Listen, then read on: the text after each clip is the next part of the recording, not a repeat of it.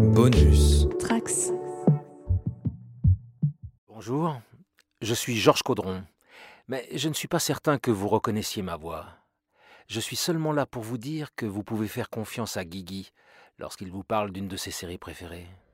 Mais attention aux spoilers, la vérité est ailleurs.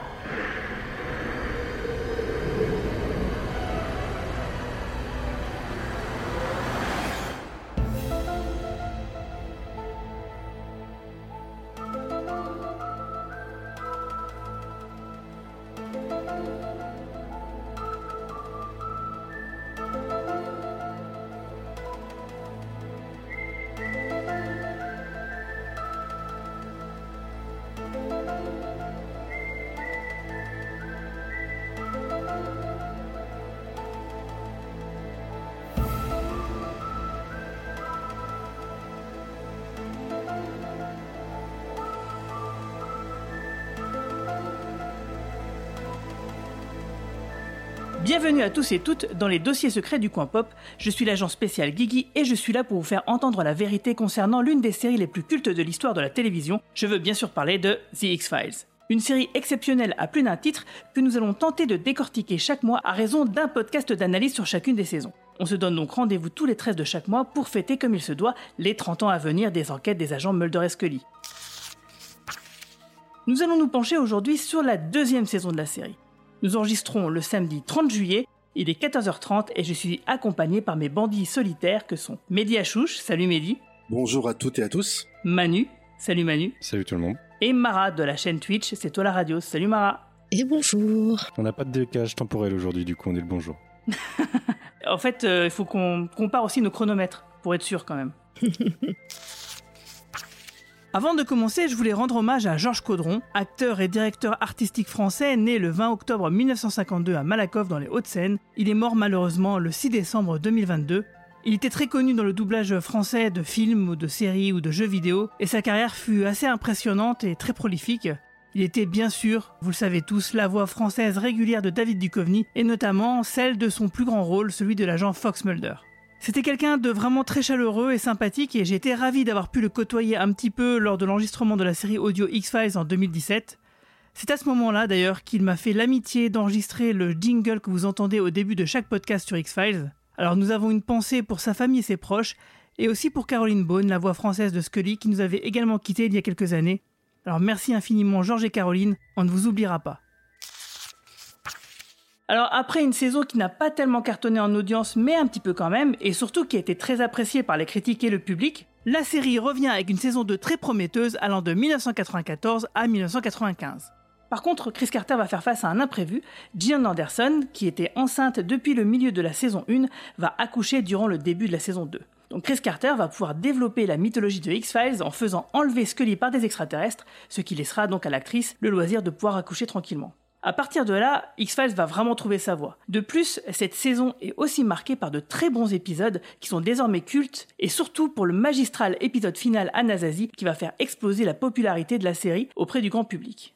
Avant de commencer, euh, je voulais savoir comment est-ce que vous avez vécu, vous, la saison 2 de X-Files? Est-ce que vous l'avez découverte tout de suite, euh, d'un coup Est-ce que euh, la X-Files mania était déjà présente pour vous? Pour moi, ça va être, euh, comme je vous disais hein, euh, lors du podcast précédent, j'étais encore très jeune, donc moi je découvrais les épisodes un petit peu euh, par-ci, par-là. Voilà, et comme tu disais dans l'intro, hein, il y a des épisodes assez cultes, moi, qui m'ont marqué également. On aura l'occasion d'en reparler tout à l'heure. Et là, moi, pour le podcast, je me suis refait toute la saison en une seule fois quasiment, en, deux, en deux jours. Et même comme ça, voilà, ça, il y a des épisodes vraiment super marquants. Est-ce que tu as remarqué un petit level up par rapport à la saison 1 en termes de production? Euh, ouais, bah déjà, enfin, je, sais pas vous si vous êtes d'accord. Après, peut-être qu'il y en a moins ou je sais pas où il se il se repose moins sur ça mais les, au niveau des effets spéciaux déjà euh, il y a quand même un level up. Au niveau des scénarios après il y a, il y a deux épisodes enfin c'est pas deux épisodes c'est quatre épisodes en deux parties contrairement à la première saison où là il y avait où il y avait pas ce genre d'épisodes. Et puis au niveau de la mythologie aussi là, euh, là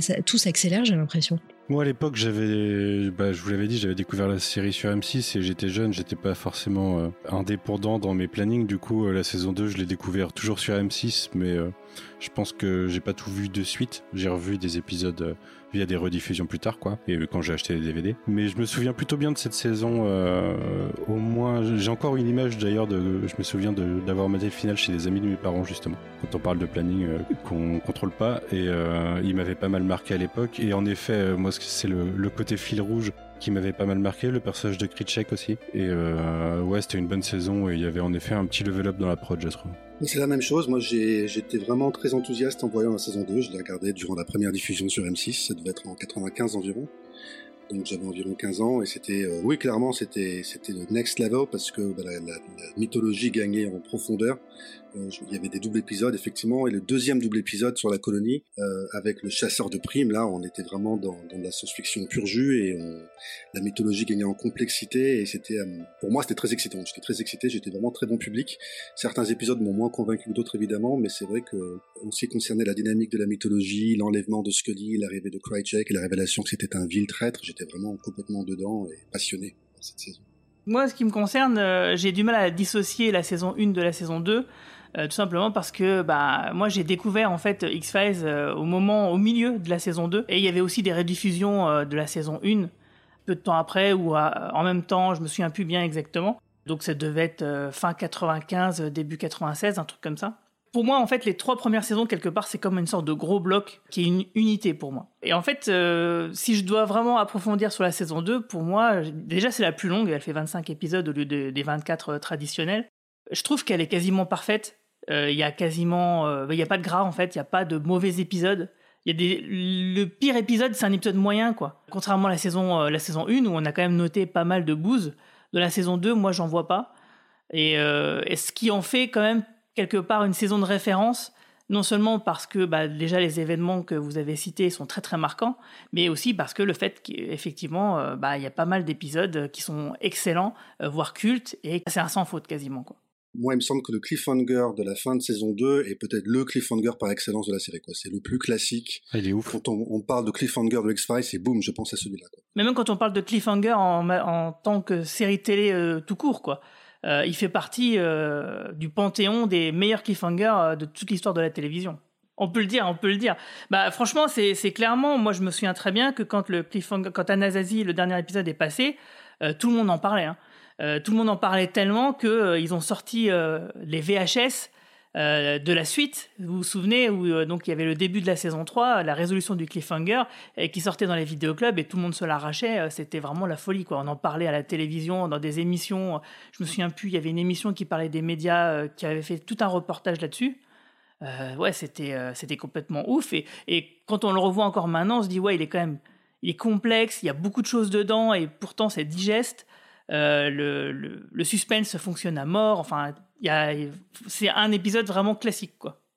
En tout cas, moi, il me semble que, quelle que soit la qualité qui est très haute hein, de la saison 2 de X-Files, il me semble me rappeler que c'est environ aux alentours de la saison 2 que la série a vraiment explosé en termes de notoriété, en termes de célébrité euh, mondiale et que euh, il y a vraiment une, un engouement euh, dont je me rappelle plus ou moins qui, qui décolle quoi, qui explose à ce moment-là quoi. Donc y a, y a, on commence vraiment à beaucoup parler, il y a beaucoup de marketing autour de X Files et donc c'est pour ça aussi le cliffhanger et l'attente, la longue attente pour savoir euh, si et comment Mulder avait survécu aux événements du dernier épisode a été parmi les plus discutés quoi à l'époque dans beaucoup de médias.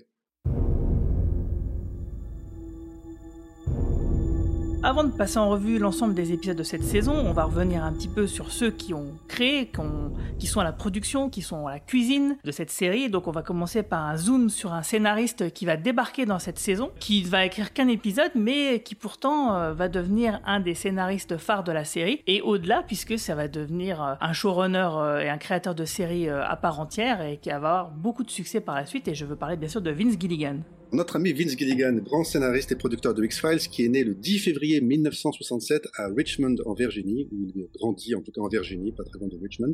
Il devient rapidement l'ami de Angus Wall, ami d'enfance, donc ami d'adolescence. Angus Wall, il faut savoir qu'il obtiendra plus tard l'Oscar du meilleur monteur pour The Social Network et également pour euh, Millennium, The Girl with the Dragon Tattoo. Donc ça, c'est aux alentours de 2010-2011. Donc c'est pas n'importe qui, et tous les deux grandissent ensemble. Angus Wall, qui est également le co-auteur du générique de Game of Thrones. Rien que ça. Et donc, en fait, c'est important cette, cette amitié également parce que la mère de, euh, de Angus Wall va prêter sa caméra Super 8 à Vince Gilligan qui va l'utiliser pour tourner des films amateurs avec quand il est adolescent. Et sa mère les encourage lui et Angus dans leur amour du cinéma et les emmène régulièrement au cinéma. À 13 ans, Gilligan gagne son premier prix dans sa catégorie d'âge dans une compétition amateur avec un de ses films tourné avec cette caméra. Et donc Vince Gilligan a vraiment dit ensuite que la, maman de Angus avait été euh, décisive pour lui et que euh, c'est grâce à elle en fait qu'il était, euh, qu'il était devenu un professionnel dans le cinéma et la télévision.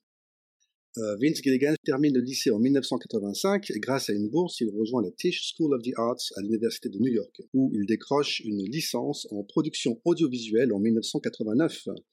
Il gagne la même année un concours de scénario avec le scénario d'un film intitulé Home Fries, Méli Mélo en français, qui sera adapté plus tard en 1998 au cinéma, avec, excusez du peu, Drew Barrymore et Luke Wilson.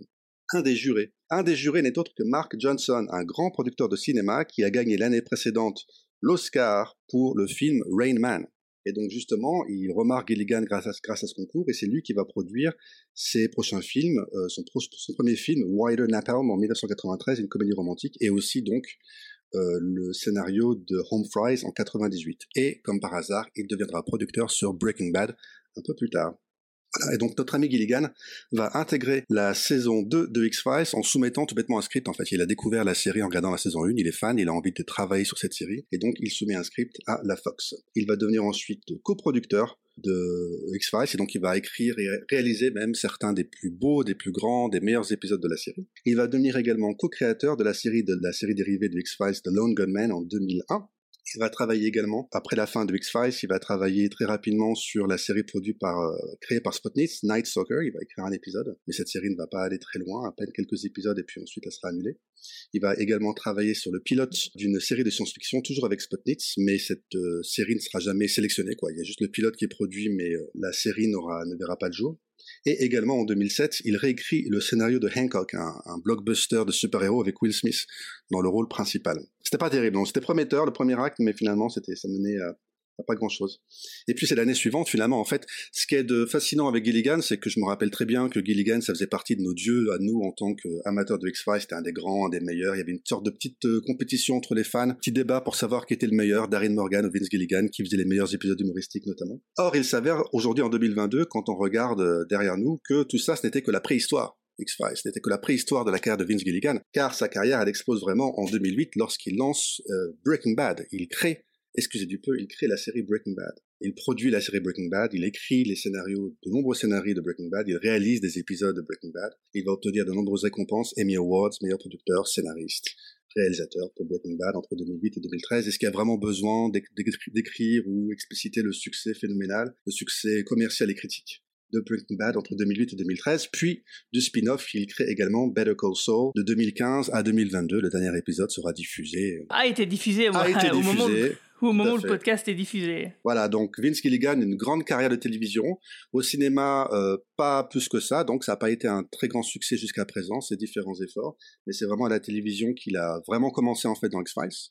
Et quel, quel début, hein, quel commencement. Mais donc il a vraiment atteint la gloire et la maturité euh, professionnelle et artistique sans doute avec Breaking Bad. Franchement, et si vous n'avez jamais vu cette série et son spin-off, euh, je vous les conseille vivement parce que c'est vraiment des séries cultes. Le mot n'est pas galvaudé. Et il a aussi fait l'acteur. Je ne sais pas si vous vous souvenez, dans un épisode de Community, je crois que c'était dans la dernière saison, où il joue le rôle d'un scénariste euh, de, de jeux VHS. Vous voyez les jeux de plateau, ah euh, les jeux de société? Hmm. Et euh, c'est à, mourir de rire. Donc c'est une petite scène, en fait, c'est une scène post-générique d'un épisode de Community.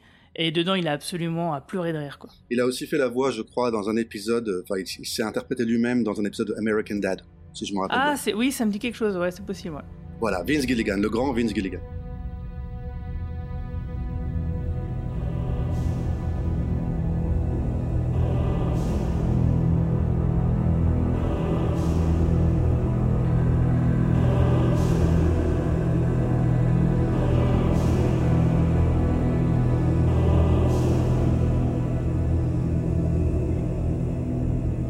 Tout à l'heure de de valeur de production de Level Up euh, par rapport à la saison 1.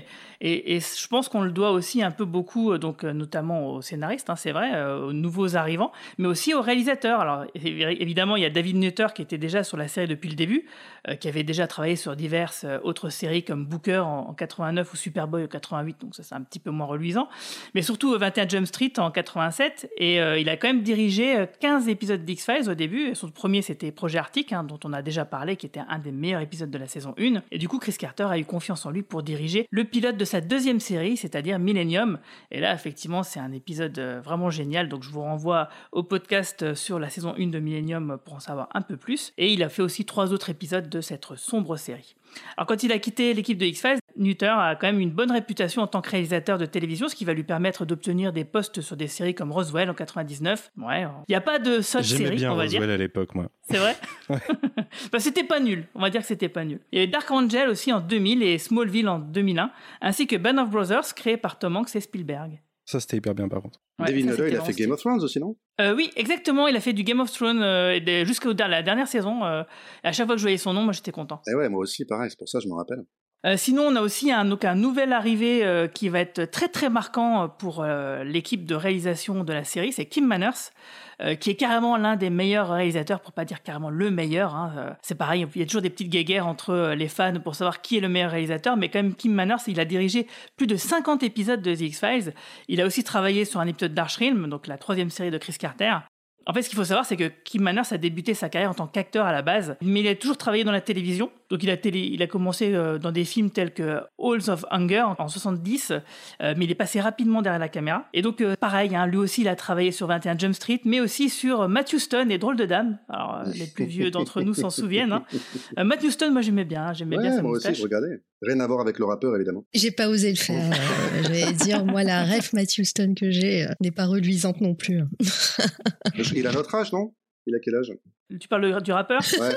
ah bah j'imagine qu'il a gardé Matthew Stone sur TF1, hein, pareil.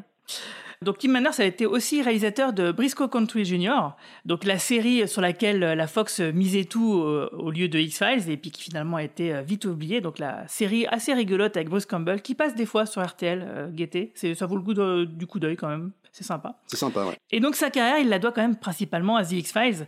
Donc Chris Carter souhaitait que la série bah, soit une bonne série, autant dans l'écriture, dans le jeu d'acteur, mais aussi dans la réalisation. Et il faut dire que à l'époque, euh, peut-être c'était pas comment dire un, critère de valeur qui était euh, si valorisé que ça, euh, qui était mis en avant par les, producteurs et, c'est ça qui, je pense, a fait quand même la différence entre X-Files et, le reste de la production télévisuelle à l'époque, ce qui faisait que bah, X-Files faisait partie du haut du panier de ce qui se faisait à la télévision quoi. Et donc Kim Manners, il n'est pas étranger à ça, et c'est pour ça que souvent, euh, moi j'avais, euh, je sais pas vous, mais des fois les gens quand ils découvraient X-Files, ils avaient l'impression d'être euh, devant un film de cinéma quoi. J'avais une anecdote de quelqu'un qui zappait, qui était tombé sur X-Files par hasard, et qui était persuadé que c'était un film de cinéma jusqu'à son générique en fait. Et donc ça, c'est vraiment, c'est vraiment une touche très particulière qui fait que bah, la série, elle vieillit très bien encore jusqu'à maintenant. Et donc son premier épisode, ça a été La main de l'enfer, puis ensuite, quand Rob Bowman a quitté la série, euh, c'est Kim Manners qui a pris à sa charge tous les épisodes, quasiment tous les épisodes euh, qui traitaient de la mythologie. Ce qui donne une bonne tonalité donc à ces épisodes un petit peu spéciaux.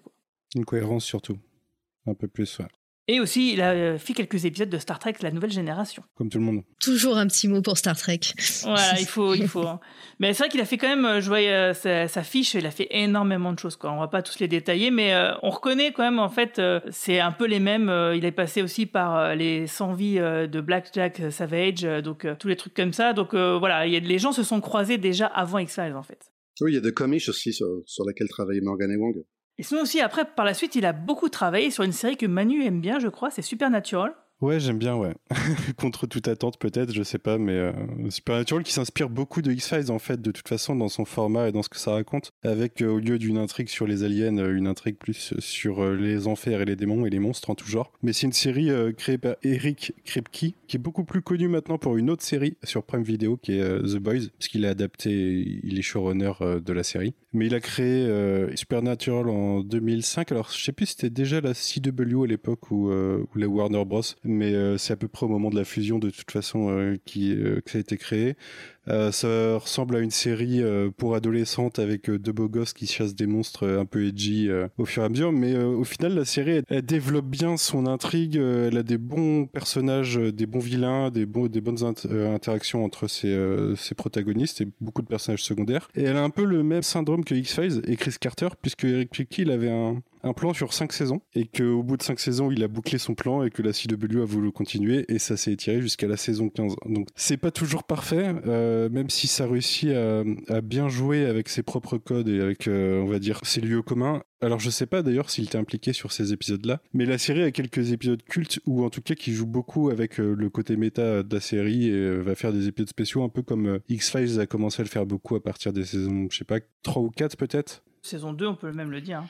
Ouais, peut-être, ouais, mais euh, de façon moins appuyée. Moi, je pense à, je pense euh, Prométhée postmoderne. Ah, ça, c'est l'épisode saison 5, ça.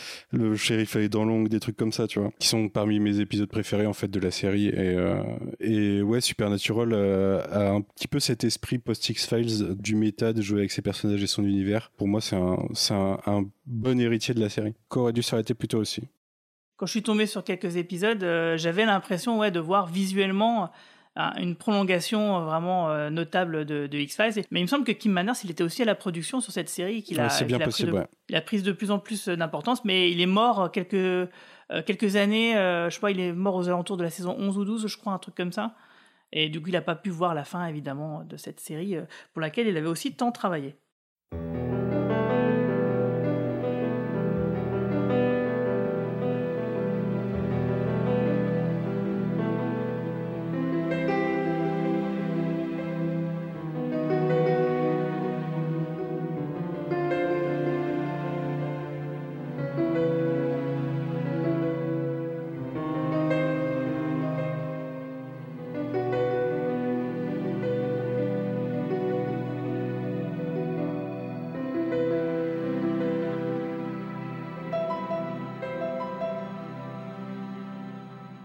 Avant de passer sur les épisodes, je vous propose de passer sur les personnages les plus marquants euh, de cette saison 2 notamment avec euh, le directeur adjoint Walter Skinner. Oui, euh, effectivement, un, personnage qui arrive comme ça un petit peu dans la saison qui, et qui prend de plus en plus d'importance dans la série au fil des années. On va commencer déjà par un peu d'administratif. Donc Walter Skinner occupe la place de directeur adjoint du FBI, de la division d'enquête criminelle, et sa fonction est d'épauler le directeur adjoint qui lui-même est la liaison entre le FBI et les affaires courantes. Donc euh, c'était la petite partie administrative euh, si vous euh, avez des doutes des fois sur, sur comment ça marche aux États-Unis. Il est également en charge du bureau des affaires non classées, occupé par les agents Mulder et Scully évidemment, et il est leur supérieur hiérarchique direct. Donc on va voir beaucoup de scènes entre Mulder, Scully et Skinner au fil des années c'est un ancien Marines.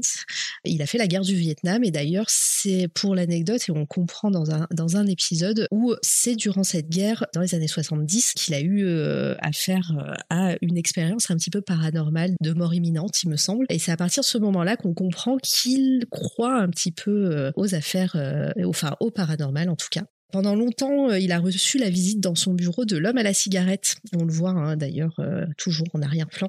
L'homme à la cigarette était là surtout pour étouffer des affaires et en manipuler d'autres. Leur relation est restée longtemps ambiguë et euh, même si certaines de ses actions furent entourées d'ombre, il est un allié quand même fidèle euh, de Mulder et Scully et ça on l'apprendra euh, évidemment au fil des saisons. C'est en 1993 qu'il est devenu euh, directeur adjoint et donc euh, je vous ai dit, hein, il s'est vu euh, confier le bureau des affaires non classées. Mais voilà, il, il a un petit souci des fois avec Mulder hein, où il ne supporte pas trop son attitude un peu peu orthodoxe. Donc il y a quand même pas mal de conflits entre les deux. Et puis en 93, mai 93, suite à, à une étrange affaire d'hybride, le directeur adjoint Skinner, sous la pression, décide de fermer le bureau des affaires non classées. Donc on va un petit peu euh, découvrir ça après en, début de saison 2. On va sûrement en parler euh, juste après. En ce qui concerne l'acteur, euh, l'acteur de Walter Skinner, c'est Mitch Pileggi. Pileggi, je sais pas trop comment ça. J'ai jamais su comment il fallait le dire. Voilà, donc je dirais Pileggi, mais voilà, je, je, le prononcerai comme ça et excusez-moi si je l'écorche et voilà. Donc pendant longtemps, il n'a pas eu une carrière d'acteur tout de suite, hein, évidemment. Déjà, euh, pendant son enfance, il a vécu au Moyen-Orient. Son papa travaillait dans une compagnie, comme quoi c'est peut-être un peu le destin. Une compagnie associée au département américain de la défense. Donc peut-être qu'il en sait plus que qu'on le croit. je sais pas. Donc pendant très très longtemps, il a vécu au Moyen-Orient. Euh, il est passé de la Turquie à l'Arabie Saoudite. Il a fait ses, études pardon universitaires en, en Allemagne également. Et euh, c'est en rentrant après un événement politique euh, en Iran, il me semble, oui, qu'il rentre aux États-Unis et c'est à partir de là où il va se, consacrer à une carrière de comédien. Donc, il a fait du théâtre au collège et euh, donc à partir de là, il, il a envie de vraiment de, faire euh, de faire ça de son métier. Donc, il habite au Texas à ce moment-là et il va partir en Californie euh, pour euh, poursuivre ça. Euh, il va décrocher quelques petits rôles, notamment dans Dallas, l'agence Tourisque, Hooperman, et puis on va arriver à une carrière un peu plus cinématographique où il va faire, il va avoir un rôle dans Le Retour des Morts Vivants. Et sa carrière va prendre un, vraiment un tournant, toujours dans l'horreur, avec Wes Craven qui va lui confier son premier rôle dans Shocker Ouais, c'est l'histoire d'un condamné à mort qui se prend la chaise électrique. Euh, c'est rigolo. Mais en tout cas, ça n'a pas eu le succès escompté, donc il n'y aura pas de saga. Non, c'est ça. C'est pas plus mal, ça, par contre. c'est pas plus mal. Euh, en même temps, voilà, on, connaît hein, d'autres films d'horreur qui ont eu euh, des, des, dizaines de suites après ça, mais bon, pas celui-là. du coup, ça va lui fermer quand même quelques portes, mais il va, il va quand même avoir un, un petit rôle dans Basic Instinct, mais suite à ça, donc, euh, on va le retrouver dans X-Files. Il va postuler trois fois euh, dans X-Files pour des rôles euh, pas forcément récurrents, justement. Et en fait, Chris Carter va le, va le rappeler. Et à ce moment-là, donc, l'anecdote veut que, bah, comprenait pas pourquoi on le rappelait à chaque fois pour, pour des rôles qu'il n'avait pas. Et il va arriver un peu ronchon, un peu, un peu grognon à la, au casting, enfin, en tout cas, à la, au test. Et, c'est grâce à ça que, bah, Chris Carter s'est dit, bah, en fait, non, bah, voilà, c'est lui, c'est lui Skinner, c'est, lui que jeu. Et donc, en fait, ça, c'est un coup de bol pour lui. Donc, euh, il a le rôle de, Walter Skinner à ce moment-là. Donc, euh, cet acteur euh, va apporter vraiment une importance à ce, personnage. Même au début, comme je le disais, il y a une certaine ambiguïté. On ne sait pas trop puisqu'il y a l'homme à la cigarette derrière lui à chaque, à chaque fois qu'on voit Skinner, quasiment. Mais petit à petit, il va arriver à être un allié de taille pour Mulder et Scully si bien que euh, il va rester toute la série et euh, comme tu disais qu'il va avoir euh, même une importance quasi égale avec Gillian Anderson et, David Duchovny, si bien qu'il va avoir son, nom au générique pour pour les dernières pour les dernières années. Et voilà, donc bah, en que je peux, je peux vous dire un petit peu avant, avant X-Files qu'il a fait. Bon, c'était, c'était pas très remarquable, comme je vous l'ai dit. Il, avait, il a fait Shocker, il a eu un rôle dans Basic Instinct. En 87, euh, il a commencé avec Hopperman et puis euh, en 2000, euh, il a fait Takedown. voilà, donc on, l'a pas revu beaucoup, si ce n'est dans, quelques seconds rôles aussi, Son of Anarchy, il me semble aussi. on l'a vu dans pas mal de séries depuis. Bah, Supernatural aussi d'ailleurs, il est, ah un grand-père, c'est un des deux grands-pères de Winchester. il apparaît saison 6, je crois. Stargate ah, aussi, c'est un, pilote d'un des vaisseaux humains, du Dédale, je crois, pendant longtemps. D'accord. Ouais, donc il a plein de second rôles comme ça euh, au fil des années. Mais euh, vraiment, son, le, son rôle euh, qu'il a eu pendant des années des années, c'est Walter Skinner. Quoi. Et moi, je me rends compte que j'ai dû le voir dans Falcon Crest parce que je regardais cette série quand j'étais gamin. et, je voulais mettre un petit, un dernier mot aussi, et euh, parce que moi, je l'ai découvert comme ça, et au final, j'ai pas vu beaucoup de, saisons et d'épisodes en VO de, X Files, mais je voulais, euh, je voulais aussi parler de son doubleur, enfin du comédien de doublage, parce que je trouve que sa voix en français est assez remarquable c'est Jacques Albaré qui le double en français et, euh, et, ça met quand même une ambiance à chaque fois, un certain charisme qui lui va super bien, en tout cas en français, je trouve. Mais la VF est très bonne. Hein. L'homme à la cigarette aussi, euh, je préfère sa voix en VF qu'en VO au final, mais euh, je remate en VO à chaque fois, mais j'ai toujours la voix VF qui me, qui me trotte dans la tête. Moi, je préfère quand il parle pas, personnellement, l'homme à la cigarette. Je voulais pas, je voulais pas gâcher le plaisir par rapport à Mitch Pileggi, mais je me rappelle l'avoir vu aussi dans Walker Texas Ranger. Il fallait quand même le. dans la nouvelle série ou l'ancienne? L'ancienne. Parce qu'il il, bosse sur la nouvelle, je crois aussi. Ah ouais. Avec euh, merde, Jared Paladecki de Supernatural justement. Oui, c'est vrai, je vois, il a il, a le rôle de Bonham Walker euh, en 2021 dans la série Walker. Donc euh, voilà, c'est le c'est le papa du coup? C'est le papa, je pense, ouais. J'ai pas vu la série, donc C'est dans mes Et on notes. la regardera pas, je pense. Mais j'aime bien Skinner, c'est un- c'est un- une sorte de paratonnerre pendant longtemps entre les instances supérieures et, euh, et Mulder et Scully. Au final, on, on doute souvent de lui, mais il est principalement là pour les protéger, quoi. Et puis, je crois que je vais faire un, un petit mot à chaque fois sur le jeu de PS1 en, pon- en point and click euh, sur le jeu vidéo de, de The X-Files. Mais dans l'intrigue du jeu vidéo, c'est Walter Skinner qui nous donne notre mission. On doit rechercher Mulder et Scully qui ont disparu. Et donc, il est là euh, pendant tout, euh, tout le jeu. Et donc, sa voix aussi m'a m'a bercé, euh, je vous dis, pendant toute mon enfance presque. C'est vrai que le personnage était très très présent puisque Jim Anderson et David Duchovny étaient très occupés par la série et le film à l'époque. Donc du coup, évidemment, euh, Mitch Pileggi a pu euh, prendre toute sa place dans ce jeu vidéo en, en tant que presque personnage central. Quoi. Ouais, clairement. Mais il y en a d'autres personnages euh, très importants dans cette saison 2, notamment trois en particulier. N'est-ce pas Manu? Les Lone Gunmen. Alors les Lone Gunmen, euh, c'est un jeu de mots sur euh, tireurs- les, les tireurs isolés en VO, qui est un jeu de mots sur la théorie du complot. Enfin, c'est pas une théorie du complot, c'est la théorie officielle du coup, euh, si on en croit la commission Warren sur l'assassinat de JFK, qui dit que euh, Lee Harvey Oswald était le seul, euh, le seul tireur, euh, donc un tireur isolé. Donc là, le jeu de mots, c'est qu'ils sont tous les trois tireurs isolés. Et c'est un groupe de complotistes, hackers, bidouilleurs qu'on découvre principalement cette saison et qui va bosser en fait qui est le, le pendant civil un peu de la quête de Mulder de faire éclater la vérité au grand jour. Sauf que eux, ils sont beaucoup plus dans le dans les complots directs du gouvernement. euh, en dehors, enfin, tout type, euh, pas forcément les complots extraterrestres ou des choses comme ça. Donc ils vont les aider euh, pendant pendant beaucoup de saisons et régulièrement régulièrement intervenir dans des enquêtes. Et l'un d'eux d'ailleurs est le meilleur ami de Mulder. Donc euh, ils sont trois. Le premier c'est euh, John Fitzgerald Byers, euh, donc euh, l'homonyme de JFK justement. C'est le spécialiste des complots et de l'informatique. Il est loyal et droit, un peu timide mais déterminé. Et c'est le plus raisonnable du groupe. Avant de faire partie des Lone Gunmen, euh, il travaillait lui-même pour le gouvernement. Il était à la FCC, qui est la Commission euh, fédérale des communications. Son travail consistait à empêcher les, pirates informatiques d'accéder aux secrets d'État. Mais en 1989, il fait un compte de Mulder, euh, Langley et Freud, mais on en reparlera euh, quand on parlera de la saison 5, puisque c'est là qu'on découvre l'origin story. Lui, interprété par Bruce Harwood. On a Melvin Freud, qui est une personne sage mais très sensible aux femmes. Il est d'ailleurs amoureux de Scully pendant un moment. C'est le spécialiste des opérations sur le terrain de l'équipe. C'est aussi euh, lui le meilleur ami de Mulder. Et avant les Lone Gunmen, il connaissait déjà le troisième membre de l'équipe, Langley, euh, puisqu'ils étaient concurrents à essayer de mettre au point un système pirate, euh, enfin de piratage du câble qu'ils essayaient de vendre. Et du coup, ils étaient concurrents, ils pouvaient pas se sentir. Euh, avait même monté sa boîte, la Freud Electronic Corporation. Mais lors d'un congrès, alors je sais plus exactement ce que c'est le congrès, mais je crois que justement ils essayent de présenter leur technologie. Ils ont Euh, chacun un stand. euh, ouais, c'est ça, ils ont tous face, leur stand. Ouais. Il va rencontrer Byers, Mulder et, et euh, l'aventure qu'ils vont vivre à ce moment-là va faire que les, les Lone Gunmen vont, vont arriver. Je reparle euh, euh, plus, un peu plus de Tom Braidwood, qui est l'acteur qui l'interprète. Euh, c'est le plus chanceux de l'histoire euh, de la télévision au niveau casting, probablement, puisqu'il a eu, euh, enfin, par rapport à sa façon dont il a eu le rôle de Freud. Après avoir été acteur quelques années, Braidwood est avant tout assistant metteur en scène. Il fait partie de l'équipe des metteurs en scène de X-Files. Il a auparavant travaillé sur euh, euh, 21 Jump Street, où il a rencontré Steven Williams qui joue euh, Mr. X. euh, Mr. X, il apparaît saison 2, hein, il n'était pas là saison 1, il me semble. C'est ça, ouais, tout à fait. Et lors d'un passage aux toilettes, euh, Braidwood a obtenu le rôle de Melvin Fruick puisque William Graham était à la recherche de la perle rare qui a interprété le personnage.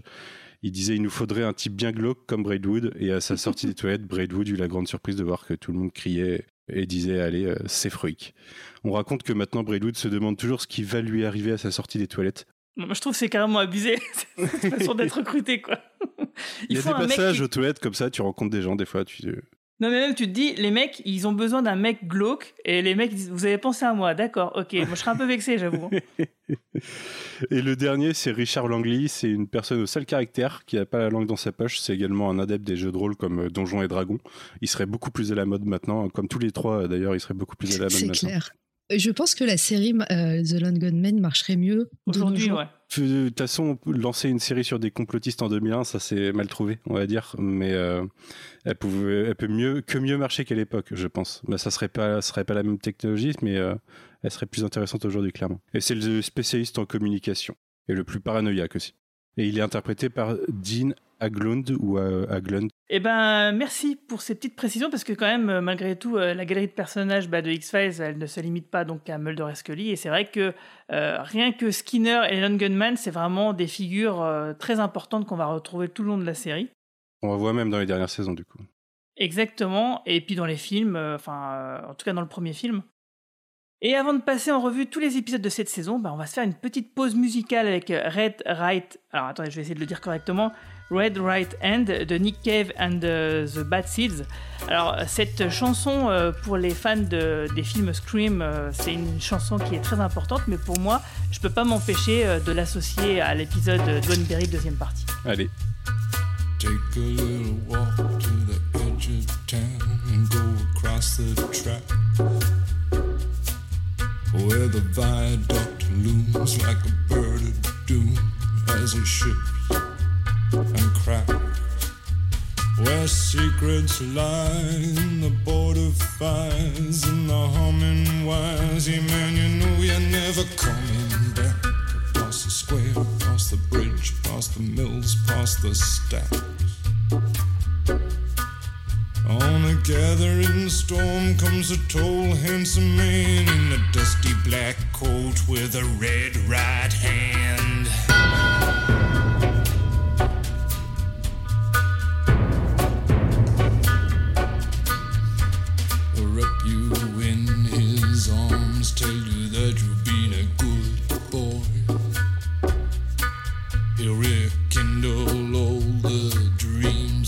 Took you a lifetime to destroy.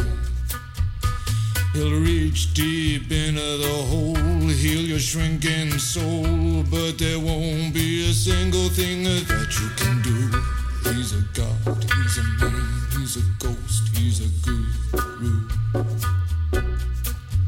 They're whispering his name through this disappearing land, but hidden in his coat is a red right hand.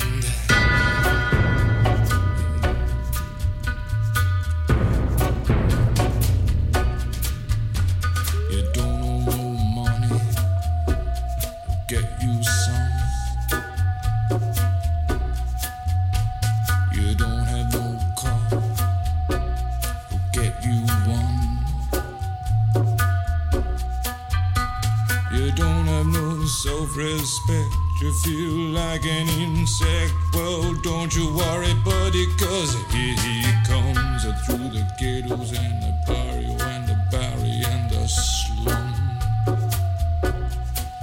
His shadow is cast wherever he stands. Stacks of green paper in his red right hand.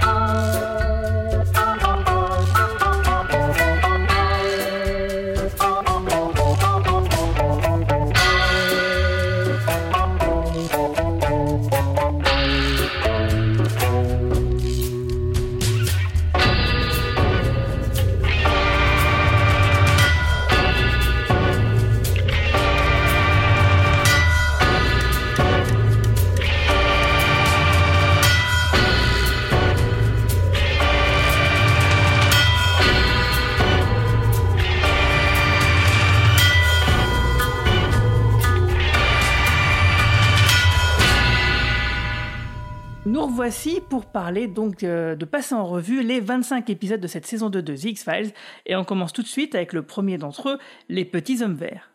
Oui, et c'est moi qui reprends la parole. Donc c'est un épisode écrit par Glenn Morgan et James Frank, encore eux, et réalisé par David Nutter. Et ça fait suite à la fermeture des X-Files euh, en fin de saison 1 où euh, Mulder et Scully sont affectés chacun de leur côté à des enquêtes différentes et à des services différents. On comprend assez rapidement dans l'épisode d'ailleurs que Skinner euh, a mis Mulder au placard et fait en sorte qu'il perde son temps à faire des écoutes qui auraient déjà dû porter leurs fruits en fait. Mais chacun de leur côté essaye de, en, secret de continuer à, discuter et à mener leur enquête. Euh, d'ailleurs on a au sein de cet épisode beaucoup de doutes de la part de Mulder qui finit par se dire qu'il a aucune preuve de tout ce qu'il pense et que bah, il, adopte la méthode de Scully, c'est-à-dire euh, tant qu'il n'aura pas de preuves, euh, il remettra, il continuera de remettre les choses en question. Et euh, dans cet épisode, il est contacté par le sénateur Matheson qui va le mettre sur la piste d'une affaire qui a un lien avec la disparition de Samantha et qui va l'amener dans une base d'interception de communication à Porto Rico. Lui et Scully vont découvrir que peut-être euh, il y a quelques preuves qui se, qui se trouvent euh, au sein de cette fameuse base? On va d'ailleurs avoir une petite rencontre avec des hommes non verts mais gris, même si ça reste, ça reste flou et on est en droit de se poser la question. Mais euh, en tout cas, c'était un gros épisode de début de saison pour essayer de remettre Mulder et Scully sur le droit chemin de, de la recherche de la vérité tout en résolvant pas tout de suite la, la, question des affaires non classées qui ont été fermées. Et je sais pas ce que vous en, ce que vous en pensé, mais celui-ci et le dernier épisode de la saison, pour moi, c'est euh, deux des épisodes les plus marquants de la série, euh, dans l'intrigue fil rouge et dans l'évolution, euh, la quête de Mulder en tout cas.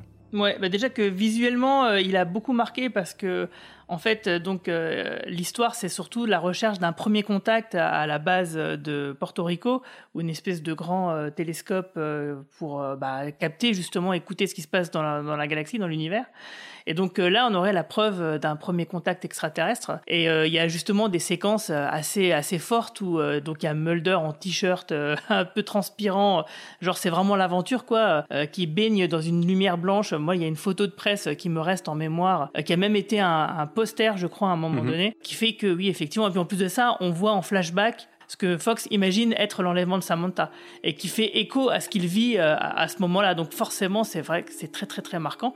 Et en plus de ça, donc oui, on a le retour de Skinner, on a ce nouveau statu quo que moi j'aime beaucoup le fait que ouais ils soient séparés, qu'ils essayent de travailler un peu en loose day et d'avoir euh, justement aussi euh, la preuve d'avoir euh, ce soutien sénatorial, ce sénateur Matheson qui était déjà évoqué dans le pilote, qui justifie le fait que Mulder ne se soit pas fait virer déjà 15 fois depuis parce que avec toutes les conneries qu'il fait, ça aurait dû être le cas effectivement. Et justement Richard Matheson, bah, c'est un nom qui a été inspiré évidemment du célèbre écrivain de science-fiction du milieu du XXe siècle, qui a participé entre autres à certains épisodes de la mythique série La Quatrième Dimension qui a écrit aussi I Am Legend, qui est un super roman, euh, les adaptations valent ce qu'elles valent, mais le, roman initial est super, il a fait plein de nouvelles, euh, c'est un grand auteur de science-fiction quoi par ailleurs.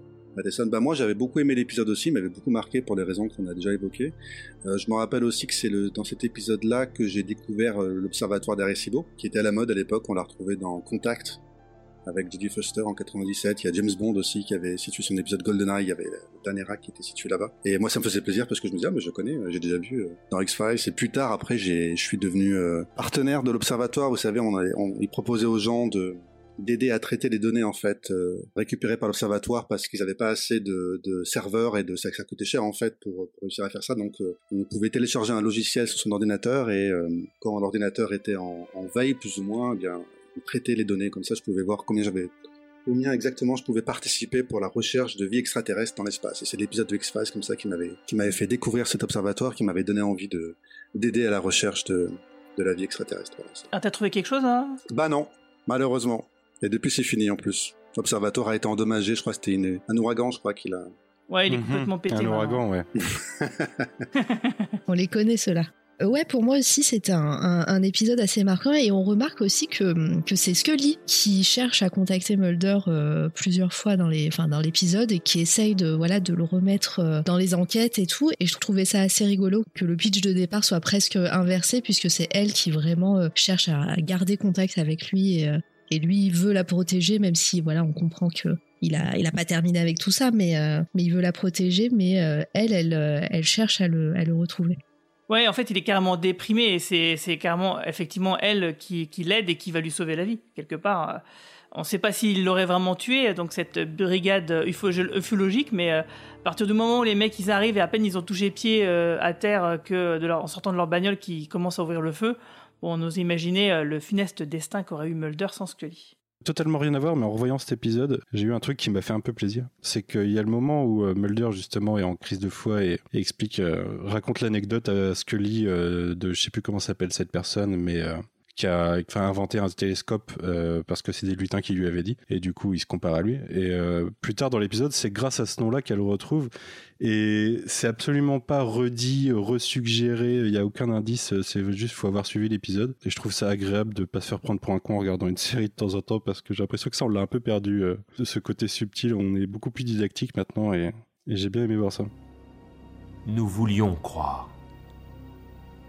Nous voulions lancer un appel le 20 août et le 5 septembre 1977, deux vaisseaux furent lancés depuis le centre spatial de Cap Kennedy en Floride. On les appela Voyager. Chacun d'eux portait un message. Je vous salue au nom des habitants de notre planète. Nous sortons de notre système solaire pour explorer l'univers sur une plaque dorée étaient gravées des images, de la musique et des bruits de notre planète, arrangés de telle façon qu'ils puissent être compris si jamais ils étaient interceptés par une civilisation extraterrestre. Les enfants de la planète Terre vous disent bonjour. 14 ans après son lancement, Voyager 1 dépassa le plan orbital de Neptune et quitta notre système solaire. Au cours de cette période, aucun autre message ne fut envoyé.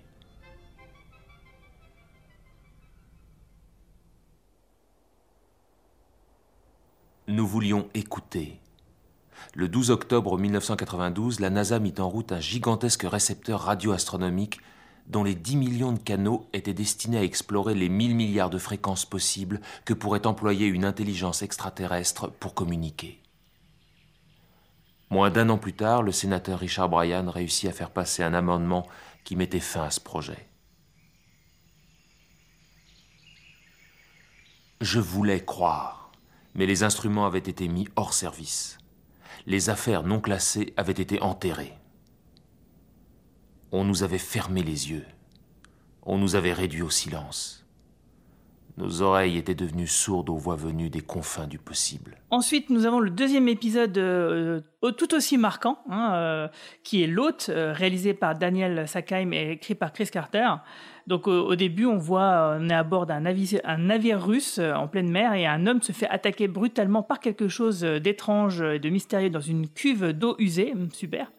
Et il disparaît carrément dans celle-ci et finalement son corps décomposé sera retrouvé quelques jours plus tard dans les égouts de New York. Euh, donc euh, super, les mecs du navire ils se sont débarrassés comme ça, on, peut imaginer. Et c'est là que la traque d'un verre euh, humain gigantesque va commencer pour l'agent Mulder. Donc c'est un monstre particulièrement dégoûtant qui a été joué d'ailleurs par Darren Morgan, le frère de Glenn Morgan qui deviendra ensuite scénariste et qui a dû bien en chier d'être dans ce costume de monstre dégueulasse. Ça, ça, fait partie encore des monstres, euh, moi, qui me, qui me terrifient. Je, quand je parlais des effets spéciaux encore euh, tout à l'heure euh, en intro, c'est exactement à cet épisode auquel je pensais. Hein, vraiment, ce, cette, cette créature, et même avant ça, hein, les vers qu'on découvre au fil, au fil des, de l'épisode, c'est hyper bien fait. Et encore maintenant, enfin, moi, ça me dégoûte. Quoi. Ouais, la scène où le mec il prend sa douche et il crache un gros verre par la bouche, ouais, c'est la gerbe. On les a pas revus, eux, je sais plus si c'est soit dans des comics, soit... Dans les comics, si, si. Ouais, c'est comics. Tout à fait. Il y a les comics qui ont donné lieu à une série audio, d'ailleurs, euh, série audio sur laquelle j'ai travaillé. Enfin, je me demandais si c'était l'un ou l'autre, et c'est les deux, en fait. Bah, je crois que je l'ai lu et écouté, du coup. Mais encore une fois, ouais, ce, ce monstre fait partie euh, des, des, monstres euh, mythiques, enfin pour moi, de, de X-Files et, et euh, voilà, j'y repense encore quoi. Oui, moi aussi, ça fait vraiment partie de la, du top 10, je dirais, ou top 5 même des, des monstres marquants de la série. Et je remarque par ailleurs que c'est encore un coup des Russes. Vous voyez mmh. Oui. Mmh. Et en plus, quand, quand, je parle de qualité des effets spéciaux, c'est vraiment qu'à la fin de l'épisode, on, on, voit cette créature presque en gros plan. Et même comme ça, ça fonctionne. Quoi. On, enfin, on sait que, on sait que c'est du plastique et du latex, hein, mais euh, même comme ça, ça fonctionne et c'est terrifiant. Et d'ailleurs, c'est aussi la première apparition de Mister X, même si euh, on ne voit que sa nuque. Euh, il qu'il est au téléphone et il appelle Mulder pour lui dire qu'il a un ami au FBI. Et cet ami, bien sûr, ce sera Skinner, mais à ce moment-là, il ne le sait pas encore. Ensuite, l'épisode 3 est moins bon, mais il est tout aussi. Enfin, il est sympa. Il est... En fait, en gros, il n'y a pas de mauvais épisodes dans cette saison 2. Euh, c'est juste qu'il est moins marquant que le précédent. C'est Mauvais Sang, euh, réalisé toujours par David Nutter et écrit par Chris Carter, mais surtout Glenn Morgan et James Wong, où en fait une récente recrudescence de meurtres sanglants ont lieu dans la petite ville de Franklin. Et ben, du coup, on va demander à Mulder de dresser le profil des meurtriers. Pourtant, aucun d'entre eux n'avait jamais eu dans son passé de problème de violence et que tous sont morts à la fin de rage un peu démente. On ne sait pas d'où ça vient. Et euh, vraiment un épisode quand même qui marche plutôt bien. Oui, oui, clairement. Pareil, hein, comme, tu dis, il n'y a pas d'épisode euh, euh, moins bon dans, cette saison. Euh, voilà, c'est peut-être moins marquant dans le sens, voilà, il y a vraiment des masterclass, comme on dit maintenant les jeunes, dans, cette saison, mais voilà, il est tout aussi marquant. Et puis le coup de dresser un profil, vraiment, c'est, enfin, ça promet encore d'autres épisodes où on, découvre des, personnages assez intéressants. Alors par contre, tu viens de prendre 10 ans d'un coup en faisant référence aux jeunes. Hein. Je suis désolé. Ouais, je suis désolé. Ouais, je sais, mais euh, voilà, mais bon, c'est ce qu'ils disent masterclass, non? Oui, oui. je sais pas ce qu'ils disent. Je suis pas un jeune, je peux pas te répondre. Ouais, bah je crois pas. Que, ouais, je pense qu'on a tous pris 10 ans d'un coup. bah, là, là, 30 ans, puisque c'est les 30 ans de X-Files, donc ouais, c'est. Franchement, tu te dis, ça fait 30 ans que X-Files existe, ça fait, ouais, ça fait quelque chose quand même. En tout cas, moi, j'avais bien aimé cet épisode à l'époque. Je me rappelle qu'on avait bien déliré. On était au lycée et on s'était amusé après à, à mettre des messages comme ça sur les calculatrices des autres, euh, tu les tous, etc. C'était la bonne blague, quoi. C'était tentant.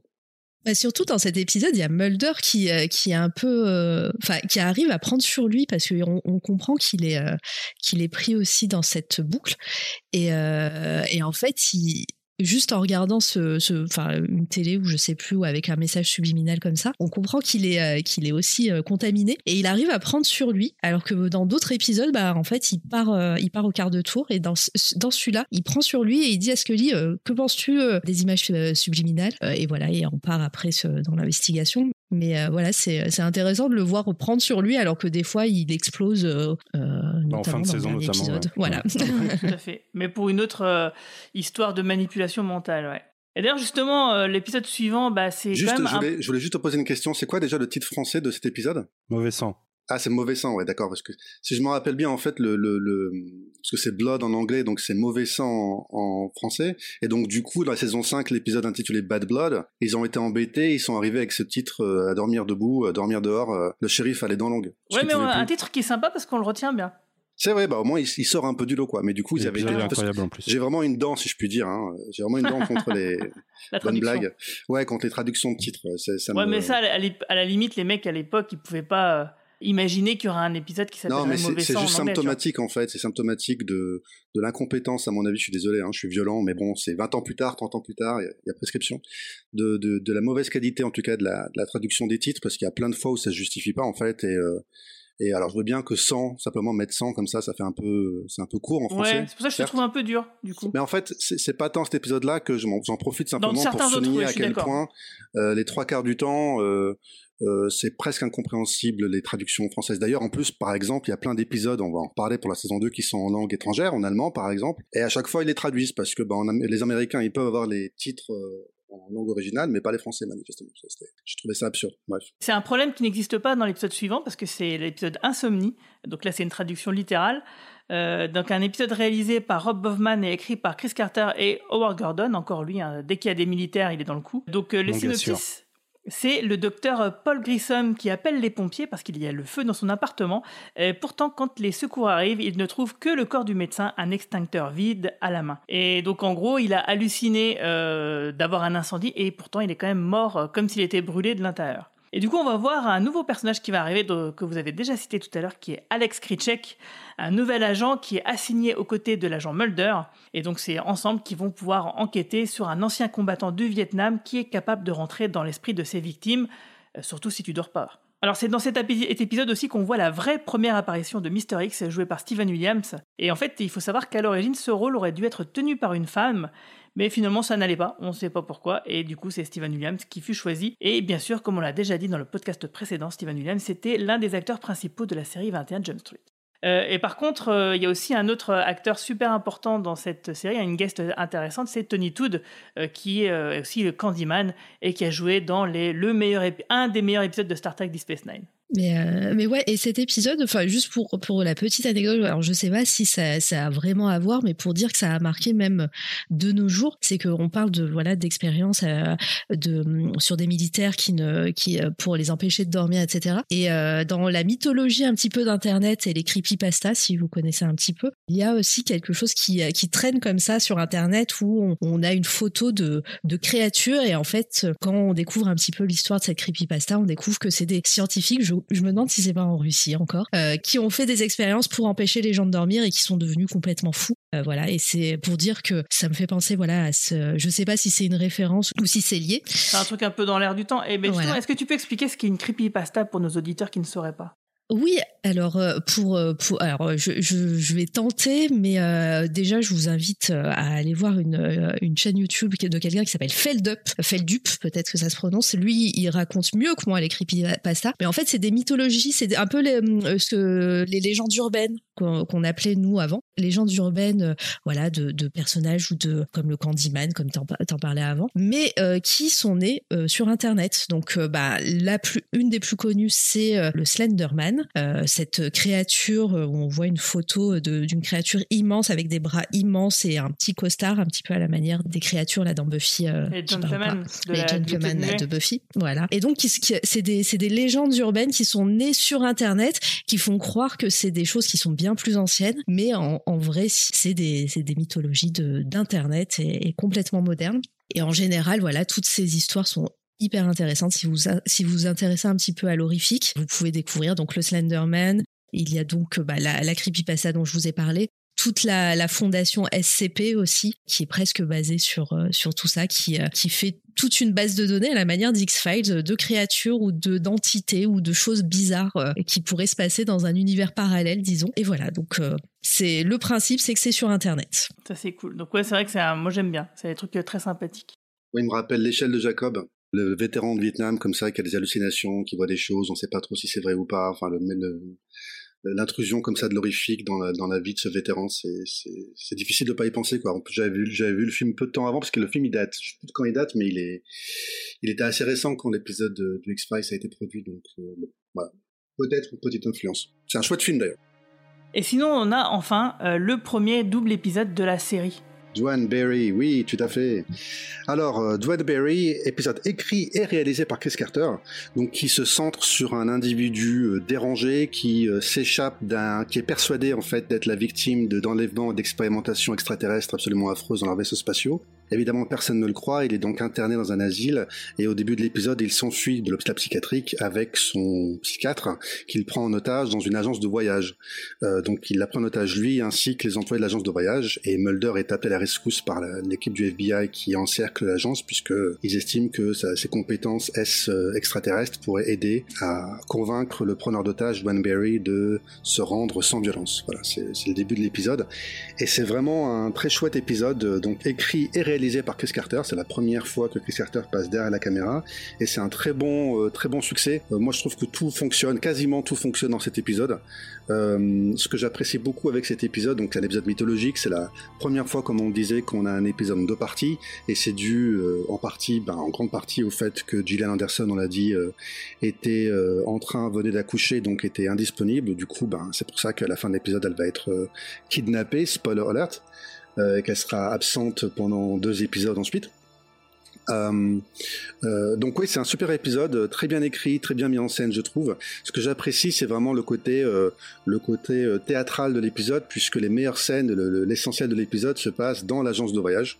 Donc le mieux, c'est quand Mulder a été pris en otage lui-même et qu'il confronte comme ça Van Berry. C'est vraiment chouette ça, parce que ça, ça permet en fait à l'épisode de se centrer sur les personnages et les acteurs. Et je trouve que l'acteur qui joue Van Berry est vraiment bien. J'ai oublié son nom. Steve euh, Freisbach. Voilà, Steve Freisbach, il est, il est vraiment bien. D'ailleurs, il avait joué Charles Manson dans un, une mini-série des années 70. Donc c'est peut-être pour ça qu'il a été casté ensuite dans X-Files. je, hein. pense, je pense que c'est pour euh, le film Life Force qu'il a été casté. Moi. Ouais, pourquoi? Je connais pas ce film. Ah, tu connais pas ce film de vampire extraterrestre? Non. Ah bah je te conseille de le regarder, euh, il est vraiment très sympathique. En plus les effets spéciaux ils ont plutôt bien vieilli et même s'ils sont un peu kitschouilles, c'est pas mal. Ok super, bon, en tout cas c'est un, un super acteur. Il fait une très bonne performance, je trouve, dans cet épisode. Il joue un de ces personnages vraiment typiques de X-Files, euh, euh, dérangé, complètement assez malade, hein, évidemment, mais en même temps assez sympathique et touchant. il me rappelle beaucoup Max dans l'Ange déchu de la précédente saison. Hein, c'est un peu le même principe. Et vraiment, ce que j'apprécie dans X-Files, c'est qu'on retrouve dans cet épisode, c'est le la façon dont la série euh, a de, de, souffler le chaud et le froid, de nous laisser entendre que oui, euh, les extraterrestres sont une réalité et ils, ils font des expériences sur lui, et puis ensuite d'apprendre avec Scully qu'en fait il a eu un accident des années auparavant, euh, quand il était encore agent du FBI, il a reçu une balle dans la tête et que donc depuis il est devenu mythomane et psychopathe.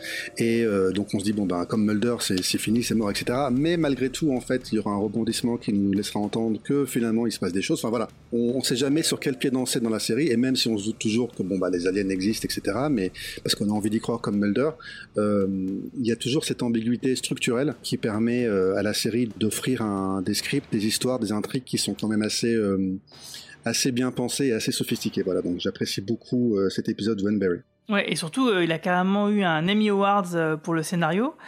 Il y a eu aussi l'actrice CCH Ponder qu'on a Alors ça, je voulais pas le dire parce que franchement, moi, je trouve ça incompréhensible. J'ai revu l'épisode hier.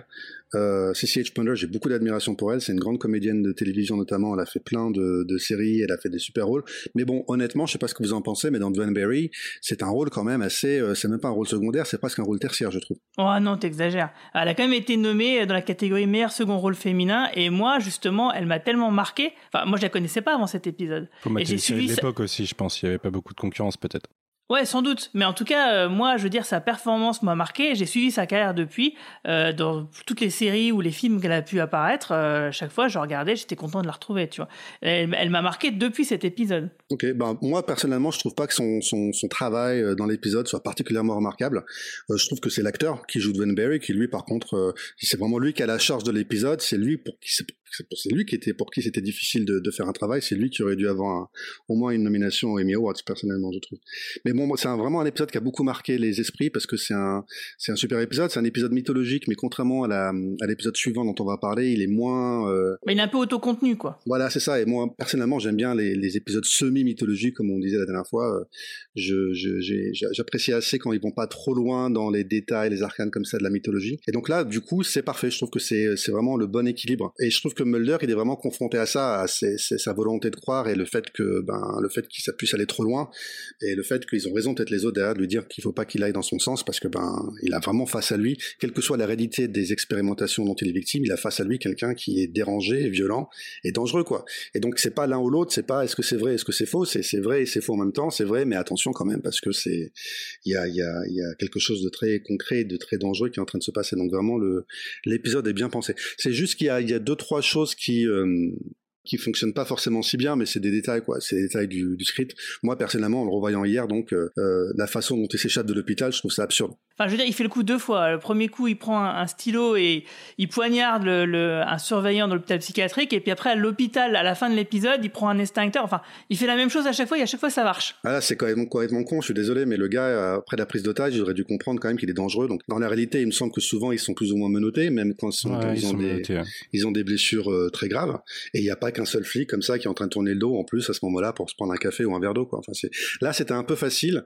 Euh, et du coup, c'est dommage parce qu'à un moment, moi, j'aime bien la scène où il y a les aliens qui débarquent. Enfin, on sait pas trop, mais il y a une coupure de courant et une grande lumière blanche.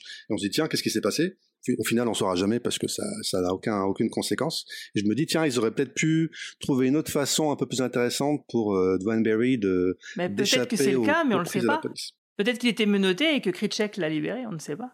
Oui, parce qu'en fait, il est quand même suggéré euh, que, euh, que, dans le deuxième épisode, la deuxième partie dont on va parler tout de suite, à un moment donné, Mulder il se demande mais qui a donné euh, l'adresse de Scully? Parce que donc à la fin de l'épisode, Scully se fait kidnapper par Berry. Et Mulder demande mais qui a pu donner l'adresse à, Scully? Et puis là il y a Kritchuk qui fait hm, je sais pas du regard. Euh, donc il n'est pas impossible que, oui, euh, ait aussi pu euh, faciliter sa libération sans qu'on le sache et qu'on ne le voit. Soit dit en passant, on avait terminé, il était, il était emmené à l'hôpital, il était gravement blessé, puis d'un coup, il est plus gravement blessé. Ah, bah, il a donné Je des suis pas sûr que Kritchek, c'est ça.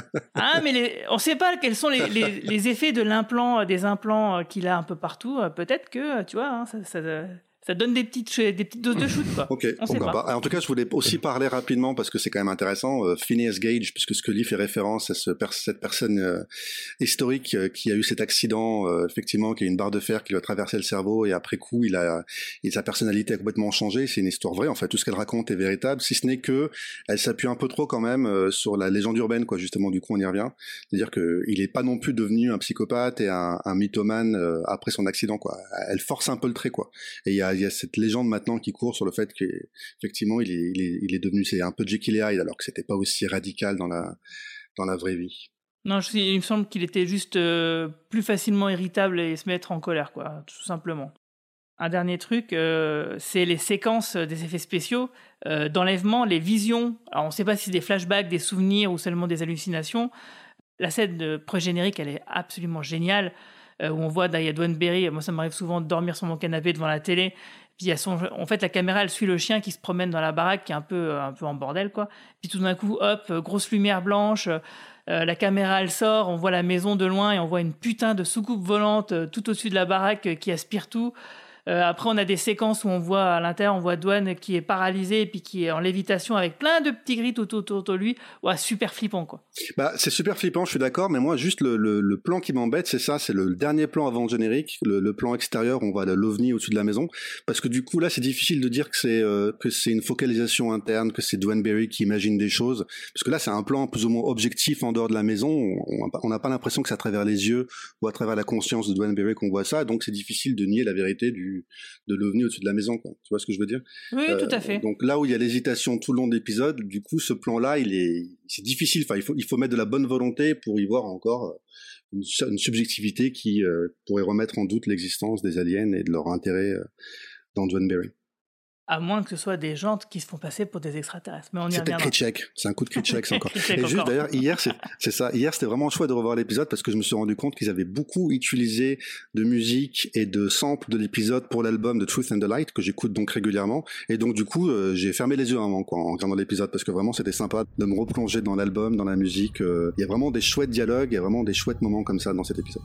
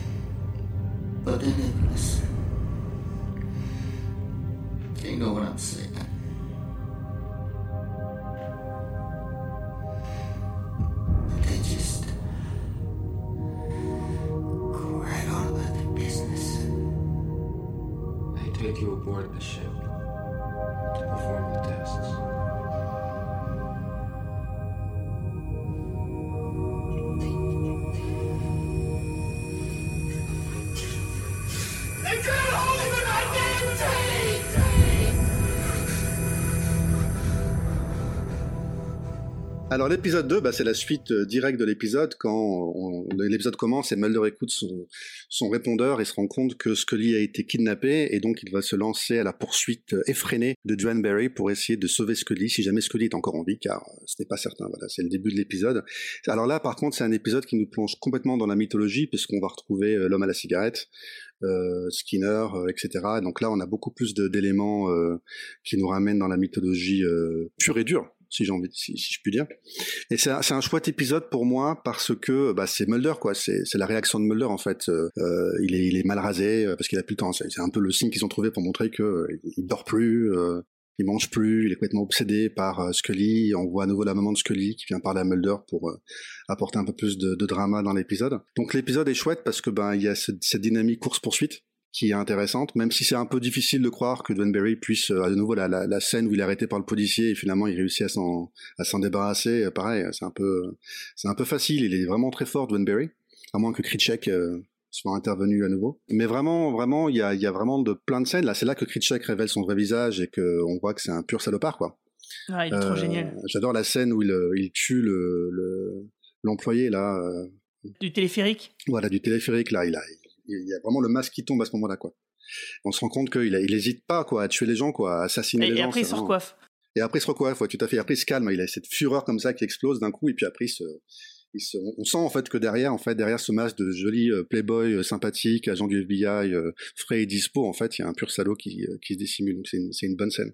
Puis il y a des scènes d'action, l'air de rien quand même, euh, avec Mulder sur le téléphérique, comme ça, sur la cabine, euh, pour essayer d'avancer, d'aller sauver Scully. Euh, c'est pas si fréquent qu'il y ait des scènes comme ça, donc on sent qu'on est dans un épisode un peu spécial, y compris au niveau budget, au niveau mise en scène. Voilà. Et puis la scène finale, le- l'enlèvement de Scully, elle est, c'est assez tragique, quoi. Enfin, c'est pas la scène finale, mais le, quand il retrouve euh, Duane Barry, mais que c'est trop tard, que Scully a été emporté, c'est, je me rappelle à l'époque, j'étais, je pleurais, j'en pleurais presque, quoi. J'étais vraiment complètement dans l'épisode. Et d'ailleurs, il est à noter que David Duchovny a réalisé lui-même ces cascades. Paraît-il. Alors j'ai du mal à croire qu'il est, c'est un peu comme Tom Cruise en Mission Impossible. J'ai du mal à croire quand même qu'il est, qu'il soit accroché à un téléphérique à 100 mètres d'altitude, mais Ah non, mais non, mais ce que là, il était sur la fin, c'était pas à 100 mètres d'altitude. c'est vrai. Facile, quoi. C'est, bon, tu regardes la cascade, elle est pas si ouf.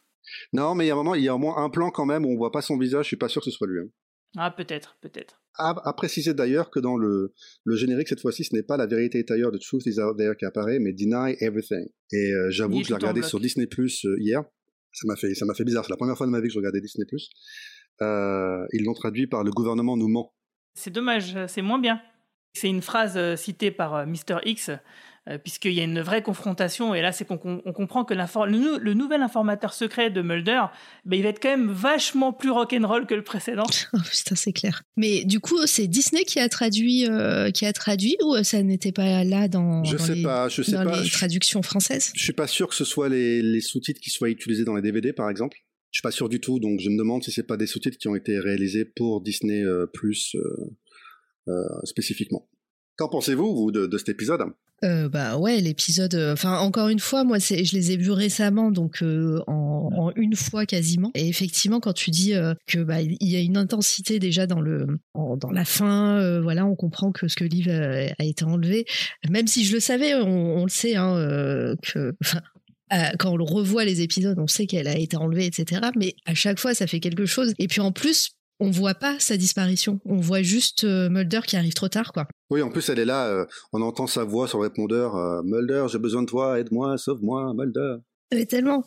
Et, et ouais, c'est, il arrive trop tard et et puis ouais le le le Critchet là qui euh, qui euh, qui tue de sang-froid. C'est vrai que quand tu dis il y a vraiment un côté euh, tueur en série presque. D'un coup, il a un excès de fureur et il se recalme et il repart euh, dans son rôle qu'il joue quoi. Ah bah, c'est un psychopathe, hein, Cliché, clairement. C'est euh, c'est ouf. C'était étonnant d'avoir déjà le premier double épisode, mais euh, aussi important, j'ai envie de dire, en, si tôt dans la saison. C'est le genre d'épisode que tu vois bien en cliffhanger de mi-saison, euh, où tu auras la deuxième partie euh, dans trois mois, quoi. Et euh, alors je l'ai pas revu celui-là récemment, enfin j'ai dû le revoir euh, il y a un ou deux ans je pense, mais euh, il marque bien, il me reste bien en tête. Euh, Après je suis à peu près d'accord avec tout ce que tu as dit. Ouais, c'est vraiment un, un bon épisode, bien réalisé. Enfin, D'ailleurs, c'est pas la même réalisation. Je comprends pas, toujours pas. Je crois que sur la colonie plus tard, c'est pareil. C'est pas la même réalisation. Il y a deux ça, épisodes. Là, C'était Michael Lange euh, qui a réalisé l'épisode et c'est euh, Chris Carter et Paul Brown qui ont écrit le scénario. Par contre, à la fin, qui, enfin, je trouve moi qui fonctionne pas forcément très bien, c'est quand Mulder découvre les, les mégots de cigarettes dans la voiture de Krychek et donc il, se commence, il se dit ah mince en fait j'ai été trahi, bon ok, même si c'est un peu léger quand même pour C'est carrément se léger, retourner contre Et puis personne fait ça, personne regarde dans les euh, dans les cendriers des voitures. Non, c'est dommage qu'ils sentent pas par contre l'odeur. On aurait pu voir l'acteur comme ça qui, euh, qui sniffe Ah, quelque c'est chose. peut-être et parce qui qu'il a dit, euh, senti l'odeur qu'il a regardé le cendrier. Bah, ils, ils auraient pu le- le- le- l'expliciter, mais bon, c'est moi qui suis un peu, un peu, un peu bête. Qui tâtonne un peu, ouais. Et, et du coup, en fait, du coup, après, quand il, euh, il va voir euh, Skinner et qu'il lui dit oui, c'est Krychek, etc., c'est lui, il nous a trahi et tout, l'autre, il lui dit vous avez des preuves? Oui, j'ai des preuves. Et là, il sort la mégot de cigarette, quoi. Dans un, dans un sac plastique et tout. Et en quoi c'est une preuve? En quoi c'est une Genre, preuve? C'est le, seul, le, le- ouais, l'homme à la cigarette, euh, c'est le seul mec au monde qui fume des morlets. Ouais, voilà, c'est complètement clair. absurde, c'est c'est pas une preuve du tout, quoi. Et après, l'autre, Peut-être, Skinner, hein. il appelle, il dit oui, euh, faites venir Krychek, et en fait, il s'avère que Krychek a disparu, son téléphone a été, euh, l'abonnement est résilié, etc., hop, il a disparu. Abandon de quoi. poste. Abandon de poste. Et là, on se dit quoi? Tout ça pour ça, en fait, juste à cause des mégots de cigarettes, euh, tout le Krychek, depuis des épisodes, en fait, il cherche à devenir l'ami de Mulder. L'homme à la cigarette, il lui a répondu plus tôt dans l'épisode, tu faut que tu restes son ami, euh, c'est super, c'est c'est hyper utile. Et juste à cause du coup des mégots de cigarettes, il cherche même pas à se justifier et à trouver une raison. J'ai trouvé ça quand même euh, un peu dur à avaler. Ouais, c'est vrai, c'est vrai. Mais bon, euh, là, c'est, on peut dire qu'il est, tu sais, il est très, euh, comment dire, très sensible, très euh, instinctif. Euh, Bah, De toute façon, c'était pas une preuve, donc euh, Oui, preuve, aurait pu oui. continuer à travailler au FBI malgré tout. Hein. Mais il aurait plus la confiance. Ouais, c'est ça. Ok. Donc son rôle marche plus, quoi. Mais de Moi, là à disparaître logique, euh, sans, sans laisser de traces, euh, etc. Enfin, c'est, c'est vrai que c- c'était ça aurait, très été mieux drama, de, quoi. de- ça aurait été mieux de partir de l'absence de Krychek pour mener à la conclusion, en fait. Ça aurait été un peu plus logique, je suis d'accord.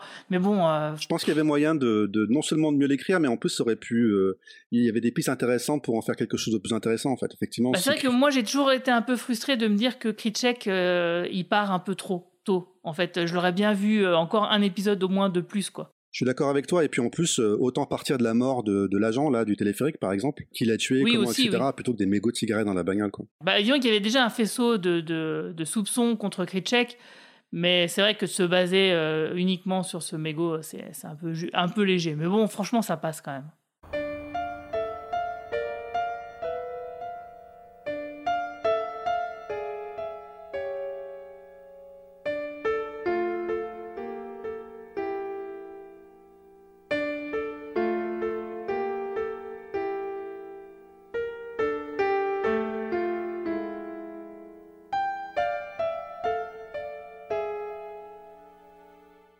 On va passer donc au premier épisode sans Scully qui est Les Vampires, euh, réalisé par David Nutter et écrit par Chris Carter, Chris Rupenthal et Glenn Morgan.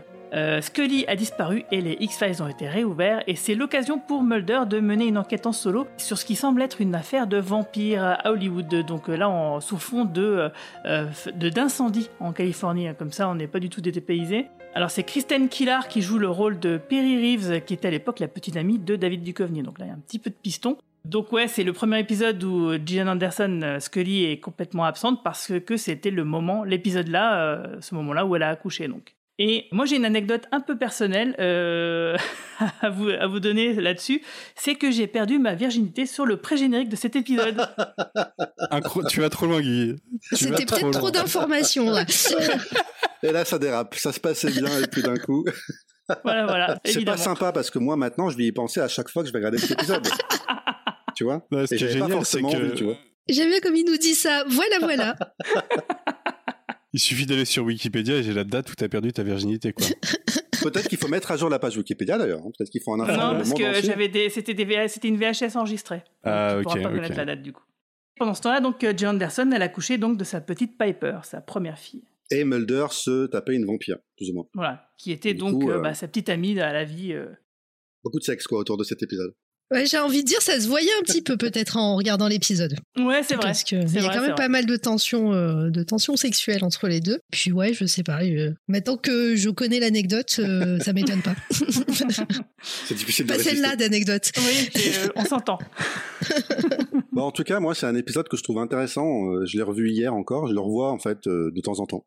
Régulièrement, peut-être pas, mais de temps en temps. C'est pas un très bon épisode. Il a pas une bonne réputation et ça peut se comprendre, quoi. En le revoyant hier, c'est vrai que il y a pas mal de choses qui fonctionnent pas si bien, notamment vers la fin. Mais euh, moi, ce que j'aime bien quand même dans cet épisode, vraiment, euh, je, je me répète, mais c'est vraiment quelque chose que j'aime bien, c'est l'ambiguïté structurelle dans X-Files.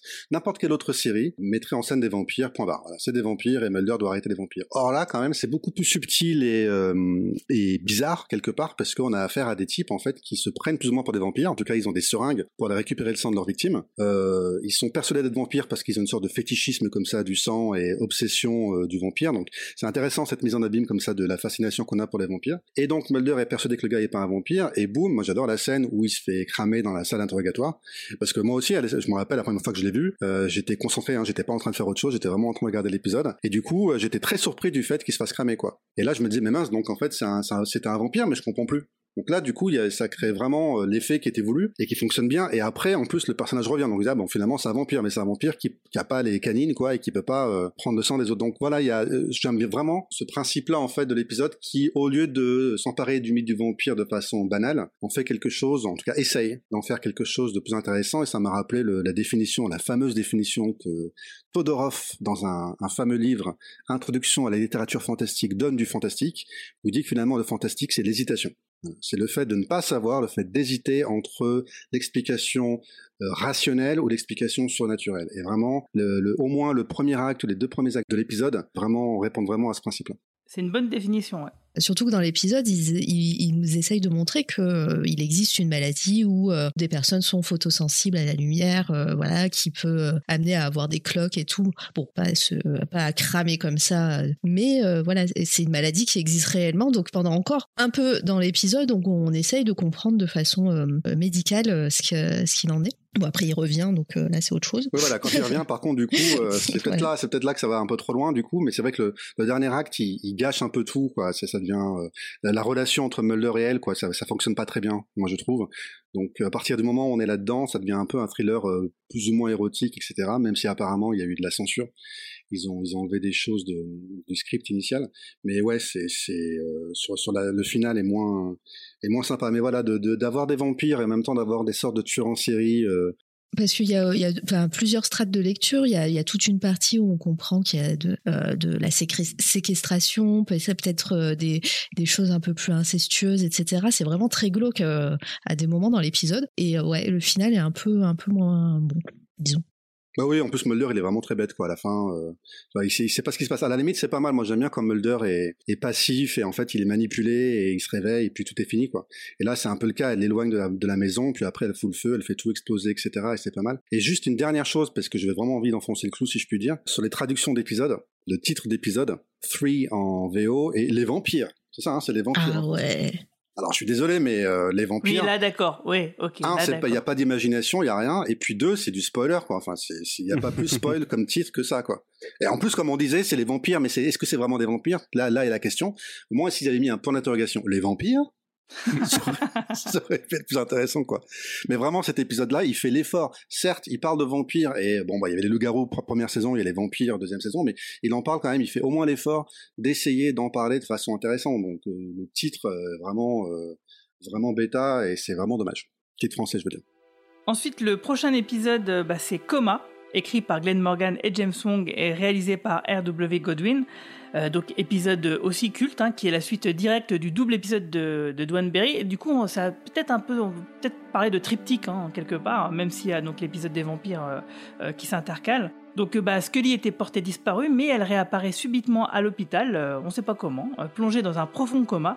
Et Mulder va alors mettre tout en œuvre pour retrouver les responsables de l'état de, de sa partenaire. Et pendant ce temps-là, bah, les Lone Gunman, eux, vont l'aider à découvrir que Scully, en fait, était une espèce de cobaye pour des tests de marquage ADN, ou alors de la faire muter en quelque chose, mais on ne sait pas quoi. Alors du coup, là, on a Jane Anderson qui était encore épuisée quelques jours après seulement son accouchement, et donc du coup, forcément, elle passe la plupart de son temps euh, euh, bah, dans un lit, quoi.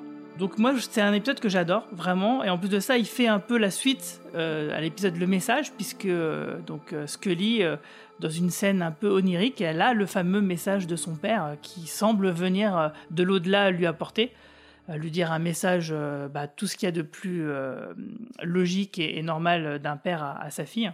Donc ouais, c'est un épisode qui, qui est à la fois très émotif, il y a beaucoup d'émotions, euh, mais en même temps, euh, il y a aussi ce, côté euh, conspiration à hauteur d'homme. C'est-à-dire que là, Mulder, il fait quand même une enquête pour essayer de trouver. Là, il se dit pas, c'est des extraterrestres qui l'ont enlevé. Quoi. Pour lui, c'est un, hélicoptère militaire, donc il essaie de trouver vraiment bah, les gens qui sont derrière ça. Donc évidemment, l'homme à la cigarette en, premier lieu, ce qui donne lieu à une séquence absolument mythique entre les deux, puisque Skinner, d'une manière détournée, va lui donner l'adresse à, à Mulder de l'homme à la cigarette, et donc du coup, bah, Mulder va se pointer chez lui. On va voir qu'il passe des soirées un peu pourries en fumant des cigarettes, en fumant des bières, en regardant des vieux films. Et du coup, là, il y a vraiment une séquence entre les deux qui euh, que je trouve, euh, que je trouve fondatrice euh, vraiment de leur dynamique, où Mulder le, menace de mort et finalement, il ne va pas le faire parce que s'il tue l'homme à la cigarette, il connaîtra jamais la vérité. Et ça, je trouve ça vraiment fort euh, de la part de l'homme à la cigarette. C'est cette manière qu'il a de manipuler euh, Mulder avec euh, des involtures carrément, quoi. Oui, il a pas peur presque. Enfin, on sent aucune crainte dans cette scène de, de, l'homme à la cigarette, quoi. Eh ben, moi j'aime beaucoup l'épisode, c'est un classique. euh, j'aime bien la- l'aspect onirique de l'épisode. J'aime bien les, les séquences qui, euh, qui mettent en scène Scully, euh, Scully dans le coma et sa façon d'être entre la vie et la mort. Je trouve que c'était bien mis en scène et c'est c'est ce qui m'a le plus marqué à l'époque. Ouais, les, une espèce de barque comme ça Ouais. sur l'eau, c'est vraiment très sympa. beau, ouais. Puis cette infirmière qui est un petit peu mystérieuse, on ne saurait pas qui c'est. euh, Mm. L'infirmière qui, Owen. qui la sauve. Mais donc, euh, on peut imaginer, est-ce que c'est un ange ou quoi? Ben non, c'est peut-être quelqu'un tout simplement euh, infiltré euh, du, bah, des conspirateurs qui sont là justement pour, euh, pour veiller à ce que Scully se réveille, quoi, se remettre de ses tests peut-être. C'est vrai que le début de l'épisode, le teaser, il est vraiment beau. C'est- C'était une belle façon de commencer un épisode. C'est peut-être un des meilleurs commencements, une des meilleures ouvertures d'un épisode de l'X-Files. Moi, j'aime bien les, les ouvertures d'épisodes. C'est vraiment, euh, on, ne sait pas quoi, on sait pas à quoi s'attendre si on n'a pas été spoilé au départ, et donc il y a vraiment moyen de cueillir le public et de, de l'intriguer et de faire quelque chose d'intéressant et de, et de différent. Et c'est vraiment le cas dans cet épisode. Puis on voit la sœur de Scully aussi. Et d'ailleurs, euh, les revoit. producteurs avaient envisagé de faire une liaison entre euh, Melissa Scully et Mulder, et heureusement qu'ils l'ont pas fait parce que j'aurais trouvé ça vraiment nul, quoi. Vous avez remarqué tous ces efforts entre la- l'agent de Scotland Yard dans la première saison, Ouais, c'est ça, euh, hein. La sœur de Scully ici, la pseudo-vampire d'épisodes précédents, ils y, ont, ils, ont, ils y ont pensé quand même beaucoup. Hein. Il faut quand même que Mulder ait une vie, une liaison, quelque chose, un peu de sexe. Et à chaque fois, ils se sont dit, bah non, finalement, ça marche pas. Ouais, ça marche pas, ouais. ouais, ouais. Même avec euh, Marita Covarrubias euh, dans la saison 4, euh, ils ont essayé. Enfin, David Duchovny avait soumis l'idée, mais finalement, euh, ouais, vaut mieux pas le faire. Avait soumis l'idée. Avait soumis les Duchovny, décidément. Avant Californication, déjà, il avait envie de, partir dans cette direction-là.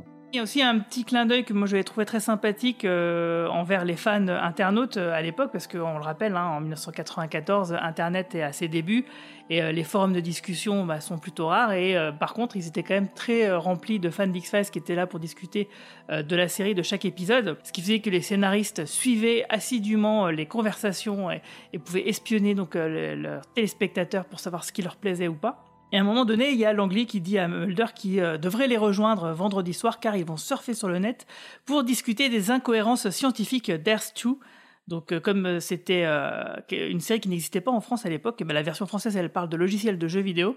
Mais voilà, donc c'est intéressant de voir que les scénaristes, ils, font un petit, un petit clin d'œil au public en disant oui, on sait que vous allez parler des différentes. Comme Mehdi, vous allez dire ah, ça c'est un peu léger quand même, machin, nanana. Mais on sait et ça nous fait plaisir de vous lire.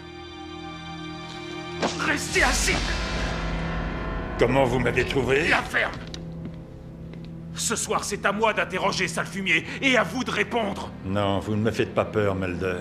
J'ai vu mourir des présidents. Et je l'ai vu comme je te vois. Pourquoi elle? Pourquoi elle et pas moi? Répondez-moi Je vous aime bien. Je l'aimais elle aussi, c'est pourquoi elle vous a été rendue. C'est vous qui méritez de mourir. Pourquoi? Regardez-moi. Ni femme, ni famille, rien que le pouvoir. J'en fais usage parce que je pense que ce que je veux en faire est bien. Bien Qui êtes-vous pour décider de ce qui est bien? Et vous, qui êtes-vous? Si le public savait que j'ai découvert certaines choses, l'édifice tomberait en miettes. J'ai dit à Skinner que vous aviez tué ce type à l'hôpital, mais je n'y croyais pas vraiment. Attends une minute Et voilà que vous me menacez de me tuer. Je n'en ai que plus de respect pour vous, Mulder. Vous me battez à mon propre jeu. Allez-y, appuyez, et vous ne saurez jamais la vérité.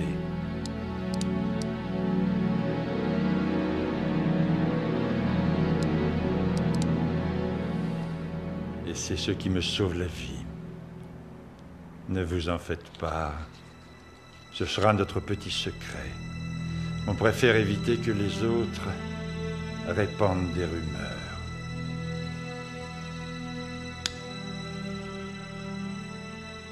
Ensuite, donc on a l'épisode intraterrestre, qui est un épisode plutôt moyen, hein, écrit par euh, Chris Carter et Howard Gordon, réalisé par David Nutter. Donc en fait, on a Scully qui bah, c'est reparti maintenant. euh, les les X-Files ont réouvert, hein, on a oublié de le préciser, mais à la fin de l'épisode de Dwayne Berry, deuxième partie, les X-Files ont été réouverts par Skinner. Euh, c'est pour ça que Mulder faisait une enquête tout seul sur les vampires. Et donc du coup, avec Intraterrestre, ça y est, le, au, neuvième épisode, donc ça a quand même mis huit épisodes hein, pour que Mhm. le duo revienne au statu quo un peu de la saison 1, donc euh, avec des enquêtes où les deux sont ensemble, avec une histoire de scientifiques qui vont explorer un volcan et vont se retrouver contaminés par une sorte de champignon parasite inconnu absolument dégueulasse. Euh, je sais pas si vous avez l'image en tête, mais moi oui, et c'est vraiment euh, Burke. Et donc du coup, bah, les agents Mulder et Scully sont dépêchés sur les lieux pour résoudre ce mystère, savoir qu'est-ce qui se passe. Bon, donc moi je trouve que c'est un épisode sympathique, qui c'est pas mauvais, mais euh, il est plutôt oubliable. Je sais pas ce que vous en Ouais, pensez. je suis d'accord aussi. Ceci dit, euh, les créateurs de The Last of Us, j'en suis sûr qu'ils ont pris ça comme rêve parce que euh, ils ont ils ont poussé le, le, le truc euh, du champignon qui pousse comme ça sur les corps des gens à outrance. voilà, ça me fait, ça m'a fait penser à ça dès que j'ai vu euh, ces trucs pousser sur les, les, les gens. En tout cas, ouais, encore big up euh, aux, aux personnes des effets spéciaux et des maquillages. Ah tout ouais. ça, Ah mais cette saison c'est ouf. hein. Moi, je, je dis aussi big up au traducteur de l'ép- de- du titre de l'épisode.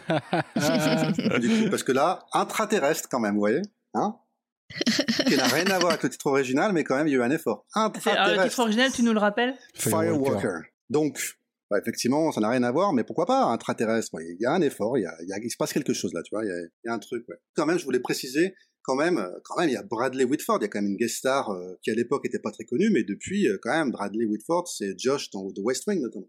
Donc moi, c'est vrai que je, à l'époque, je savais pas qu'ils étaient, mais le, le revoyant plus tard, je me suis dit, ah, mais mince, en fait. Comme ça, X-Files, en fait, on se rend compte qu'il y avait plein de gens qui n'étaient pas forcément connus à l'époque, mais qui, depuis, en fait, sont devenus très connus. Et donc, c'est une redécouverte comme ça de tout le casting qu'il pouvait y avoir de guest stars dans la plupart des épisodes de X-Files, quoi. Bah, au même niveau qu'à la réalisation scénario, quoi. Beaucoup de gens qu'on connaît bien plus depuis et qui à l'époque Ouais. se sont révélés. Ouais, tout à fait, ouais. Tout à fait. Et puis, je voulais juste te dire quand même que c'est aussi le sous-genre de Projet Arctique et de euh, Quand vient la nuit, euh, et d'autres épisodes qui auront plus tard, et c'est un des plus faibles quand même. hein. La saison 1, là, du coup, elle, l'emporte haut la main avec Projet Arctique et Quand vient la nuit. Du coup, c'est un peu, c'est un peu facile, quoi. On se dit, bon, bah, on l'a fait en Arctique dans la neige, on va le faire dans un volcan, yay! C'est un peu, c'est un peu, j'imagine bien les scénaristes autour de la table, quoi. en- en Eh ben, disant, et 25 épisodes quand même. hein.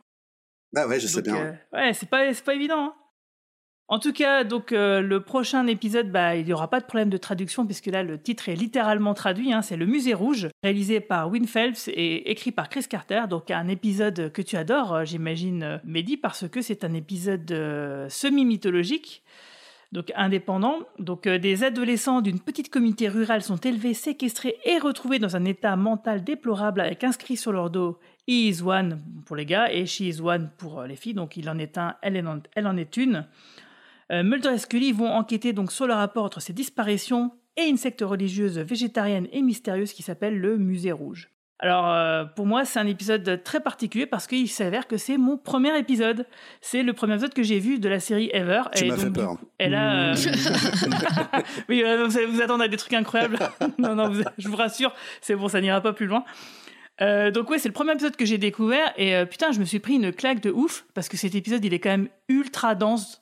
Euh, donc il y a de la mythologie, mais on le sait pas tout de suite. D'ailleurs, moi à l'époque, je savais même pas ce que c'était que la mythologie, évidemment. Mais bon, on a une histoire de de- d'enfants enlevés, euh, de pédophiles voyeurs, de sectes, euh, d'expériences qui sont faites. Et puis là, on comprend que c'est y a un événement qui fait suite à un épisode précédent, ce qui n'était pas si courant dans les séries à l'époque. Donc forcément, moi, j'ai été complètement complètement happé par cet épisode où, bien sûr, je n'ai strictement rien compris la première fois. Euh, Parce que oui, effectivement, il va vraiment dans tous les sens, mais j'ai tout de suite été sous le charme de Mulder et Scully, euh, de la réalisation, de, l'ambiance, de tout quoi.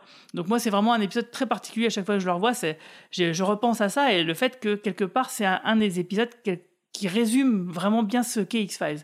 C'est-à-dire euh, ce côté à la fois enquête indépendante qui part dans tous les sens avec plein de thématiques diverses qui sont pas forcément contradictoires et avec une mythologie sur laquelle s'appuyer derrière. Euh, donc euh, vraiment, voilà, pour moi, ça en fait un épisode très très complet. Et il est aussi très particulier cet épisode-là parce que ça aurait dû être, figurez-vous, un crossover avec une série que j'aimais beaucoup aussi à l'époque euh, qui s'appelle euh, Picket Fences. Euh, donc alors il y a eu deux titres français sur TF1, je sais pas pourquoi. Donc il y a eu Un drôle de shérif et La ville du grand secret. Donc c'était Ah, une série de de David titres. Ekele. Tu t'en souviens de cette série? Ouais, ouais, tout à fait, ouais. C'est vraiment je très, très bizarre. que La ville du grand secret, mais j'ai jamais entendu l'autre titre. Voilà, bah, et en fait, euh, au début, il me semble qu'au début, ça, ça s'appelait euh, Un drôle de shérif, puis ils ont appelé ça euh, euh, merde, La ville La du grand ville du grand secret. mais en anglais. High avaient- Secret City, la ville du grand secret. Ouais, c'est ça. Mais genre, alors qu'en fait, le titre d'origine, c'était Picket Fences, quoi. Donc, aucun rapport. Donc, il s'avère qu'en fait, bah, la Fox euh, produisait les deux séries. Et en fait, Picket Fences, elle n'était pas diffusée euh, sur la Fox, mais elle était diffusée sur CBS. Donc. Et elle était diffusée surtout juste derrière X-Files à l'époque. Donc, du coup, il y avait moyen de créer euh, justement un, crossover intéressant, surtout que bah voilà, ça se passe aussi dans une petite ville.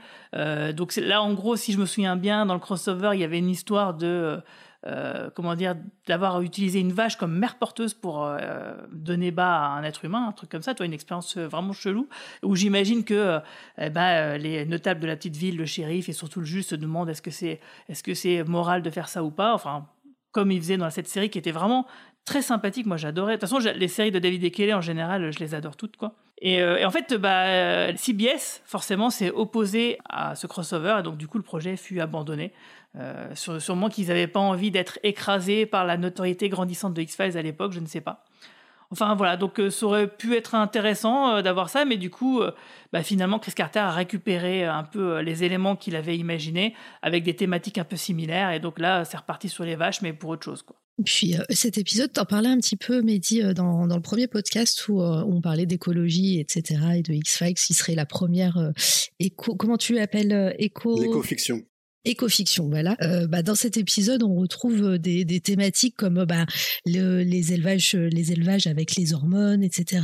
On ne sait pas trop déjà au début aussi euh, ce qu'il en est par rapport à ses expériences et tout. Et pareil avec bah, cette communauté qui est végétarienne. Euh, voilà, il y a plein de petits moments comme ça. Et puis ça se passe aussi dans une petite communauté en pleine campagne où justement l'élevage et, les, bêtes sont vraiment font partie de, de, du quotidien des, des, habitants. Et dans cet épisode, voilà, comme tu disais, il y avait plein plein de thèmes euh, abordés. Il est vraiment très dense. Ouais, il y a un vrai sous-texte euh, politique vraiment très important. Et en plus de ça, il y a aussi des petites, euh, comment dire, des petites choses qu'on va retrouver plus tard, notamment les nomades, les walk-ins euh, dont parle le leader de la secte euh, du Musée Rouge, euh, finalement, ça c'est des choses qu'on va réentendre dans la saison 7 par rapport à l'histoire de Samantha, par exemple. Et puis il y a, aussi, c'est aussi un épisode sur une secte, quoi. C'est un, sous-genre aussi dans X-Files qui est parmi les plus intéressants, parce que vraiment, a posteriori, en revoyant les épisodes, moi ça me marque, ça me frappe à quel point le phénomène sectaire il est, important. Il est peut-être pas central, mais il est important dans X-Files. Ça a donné parmi les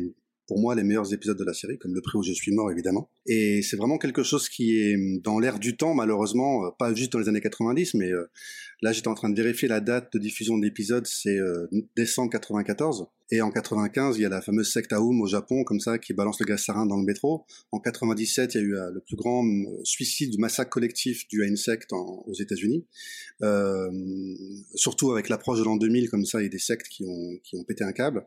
Euh, il y avait Waco, Texas aussi, c'est années 90, c'est milieu années 90, je sais plus exactement l'année. Enfin voilà, il y a, c'est, c'est, pas juste dans l'air du temps, c'est vraiment un sujet euh, d'actualité, mais c'est un, sujet profond, c'est un sujet important dans la société américaine en fait. De, elle a été fondée par une secte en fait, la société américaine quelque part. Et X-Files, on parle euh, souvent, régulièrement, et on parle bien, et on parle de façon assez euh, assez intelligente, je trouve, et c'est le cas notamment dans, dans cet épisode. Voilà.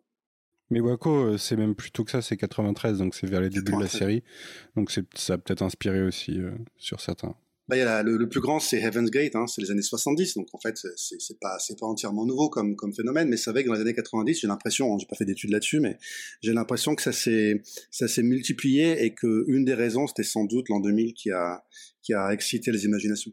C'est aussi la, secte du Temple solaire en France euh, et en Suisse. Euh, avais... Puis bon, bah, comme tu dis, hein, de toute façon, Millennium joue beaucoup là-dessus euh, par rapport à cette échéance qu'est le passage à l'an 2000 faut dire quand même que X-Files, bon voilà, il y a toujours le côté fantastique, donc l'hésitation entre réel ou surnaturel, et le côté surnaturel donc est important évidemment, ou la science-fiction, mais le côté terre à terre dans X-Files, quand, quand ils font des épisodes purement terre à terre, c'est-à-dire où il n'y a même pas euh, l'hésitation avec entre naturel et surnaturel, mais on est vraiment dans le, naturel, je dis pas réalisme, mais dans l'horreur de l'homme. Voilà, l'horreur de l'homme, exactement. Donc ça peut être les tueurs en série, autre grand sujet, ça peut être aussi les sectes. Et autant les tueurs en série, voilà, il y a un côté un petit peu, un peu, un peu facile, quoi. Bon, il y a plein d'autres séries qui l'ont en tout cas, mais le, phénomène sectaire, c'est quelque chose qui est sérieux, c'est quelque chose qui est concret, et l'air de rien, X-Files en a beaucoup parlé, et on a beaucoup parlé de façon intelligente. Mais là, en l'occurrence, la secte est plutôt bienveillante et le mal vient justement bah, euh, du consortium, de la conspiration, euh, des expériences qui sont faites sur les hormones bovines, etc. Donc en fait, c'est vraiment le, mode de vie, euh, entre guillemets, moderne qui, est clairement montré ici comme étant l'antagoniste. Oui, ça fait penser au Amish, enfin au pseudo-Amish de la première saison d'ailleurs.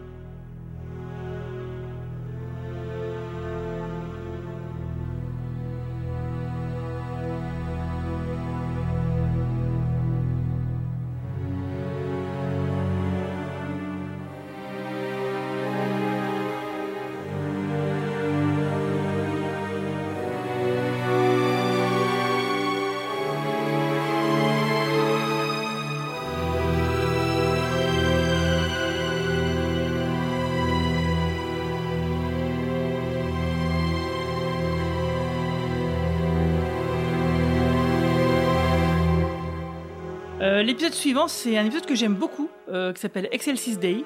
Euh, donc euh, là, il n'y a pas de traduction, hein, Mehdi, je pense que tu seras ravi. épisode écrit par Chris Carter et Paul, Paul, Brown et réalisé par Stephen Surgic. donc bah en fait c'est une histoire de fantôme hein, dans un hospice.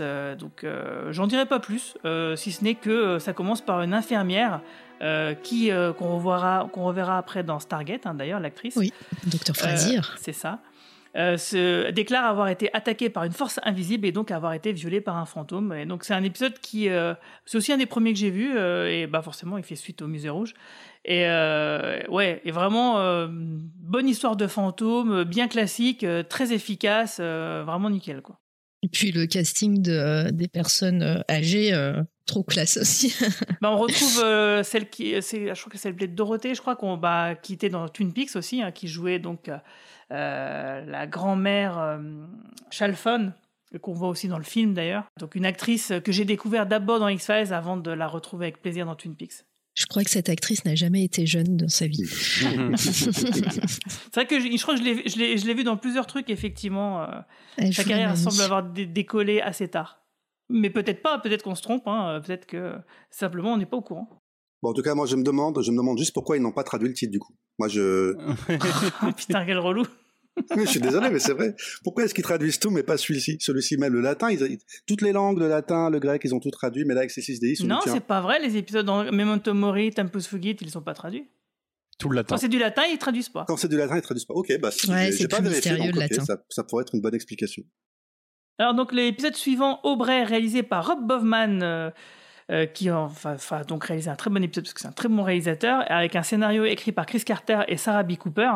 Euh, donc euh, bah, ça commence par une, en pleine nuit, euh, une nana qui s'appelle Beji Mao qui se retrouve inexplicablement dans un champ en train de déterrer un cadavre d'un ancien agent du FBI qui a disparu il y a bien longtemps, alors que celui-ci enquêtait déjà sur un tueur en série et qui gravait le mot sister sur la poitrine de ses victimes. Et puis bah, le problème c'est qu'il y a d'autres ti- victimes de ce type qui ont fait leur apparition dernièrement, dans les jours qui ont précédé, et c'est aussi le premier épisode où on voit Terry O'Quinn apparaître dans un de ses nombreux rôles, parce qu'il reviendra souvent dans X-Files dans plein de rôles différents avant de jouer Peter Watts dans Millennium, et bien sûr John Locke dans Lost, parce que c'est là où les gens le connaissent le plus, je pense. Sans la moustache donc. Merci d'avoir rasé la moustache. Ah non, moi j'aimais bien sa petite moustache. mais- Non, je plaisante, c'est- Elle, elle est stylée, je trouve. Euh, et Ouais, sinon, bah, le, le prochain, l'épisode suivant, eh ben, c'est un épisode euh, cultissime parce qu'il s'agit du fétichiste. Oui, euh, le fétichiste. euh, bah, ouais, je tenais à, à présenter ce- cet épisode parce que je pense que c'est peut-être, euh, il fait partie de mes préférés, euh, genre de, de mes trois préférés de X-Files, quoi, si je devais faire un top. Euh, donc réalisé par David Nutter et euh, scénarisé par Chris Carter. Donc on suit Donis Feister avec un P au début, donc j'arrive pas à le prononcer. Un psychopathe qui collectionne les cheveux et les ongles prélevés sur, au début en tout cas, de- des morts. Cela finit par ne plus lui suffire puisqu'il décide de tuer par lui-même ses futures pièces de collection. Euh, voilà, et on suit euh, les agents Mulder et Scully euh, pour, résoudre cette enquête. Ça fait partie des épisodes qui a très peu de, si ce n'est pas du tout, à part quelques les hallucinations que Scully a dans, cette, dans cet épisode, des épisodes où il n'y a pas du tout de paranormal. C'est vraiment, on suit un, un, tueur en série et, euh, et on essaye de résoudre à la matière, euh, voilà, bien plus tard par euh, de Esprit criminel, la série, tu vois.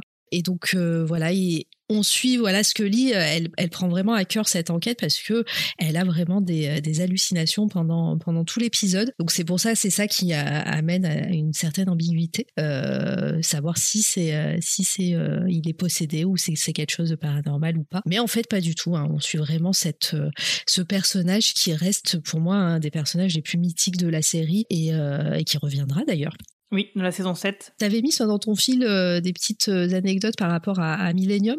Euh, moi, je j'avais pas les, les refs, mais euh, mais voilà, c'est euh, si si je te suis, euh, c'est pendant l'écriture de l'épisode Irrésistible que Chris Carter a eu l'idée de sa deuxième série Millennium en se demandant comment euh, et en se demandant pardon comment dans l'épisode si le mal était en chacun de nous ou bien était-il réel une réelle entité supérieure Euh, et cet épisode aura même une suite dans la saison 7 avec l'excellent épisode Horizon Horizon peut-être je sais pas comment on prononce qui marquera le retour de Denis Faster C'est en écrivant donc effectivement le- l'épisode Le fétichiste, donc irrésistible euh, en français dans le texte pour la, VO.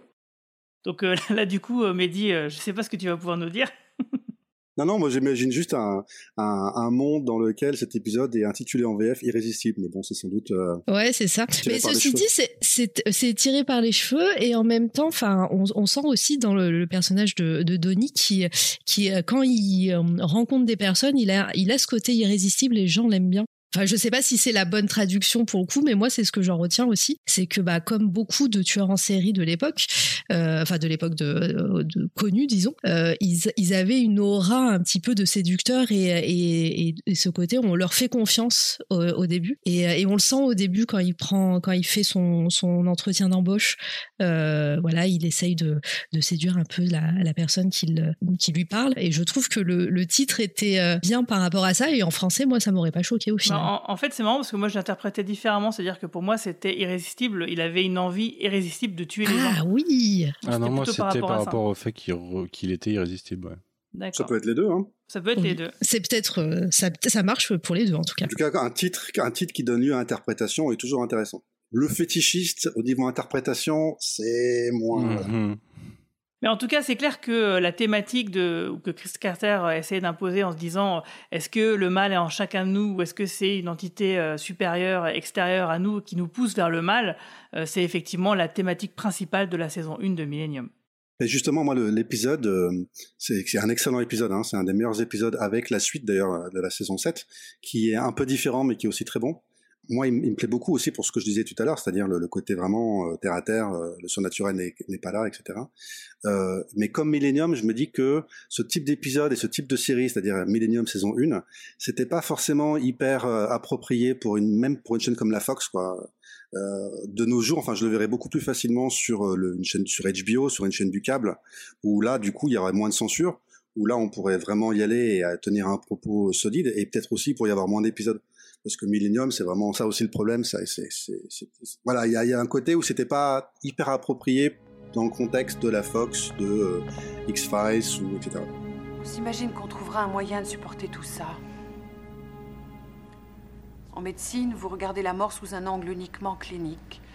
Et dans la pratique du FBI, vous êtes confronté avec les affaires les plus violentes et les plus cruelles. Vous croyez que vous pourrez regarder en face le mal absolu? Et vous découvrez que vous êtes obligé de baisser les yeux. Euh, Êtes-vous consciente du fait que vous venez de parler de vous à la deuxième personne? Non. C'est vrai. Vous savez pourquoi? Euh, Je suppose que c'est une autre façon de distancier ma propre expérience. Vous avez une très forte personnalité. Vous avez certainement toujours cru que vous sauriez régler tous vos problèmes toute seule, n'est-ce pas? Mais aujourd'hui, vous vous sentez vulnérable. Savez-vous pourquoi vous êtes comme ça? Non. Est-ce que par hasard, vous auriez perdu confiance en votre collègue? Non. J'ai une absolue confiance en lui. Je lui confierais même ma vie. Vous lui avez parlé de ce que vous ressentez en ce moment? Non.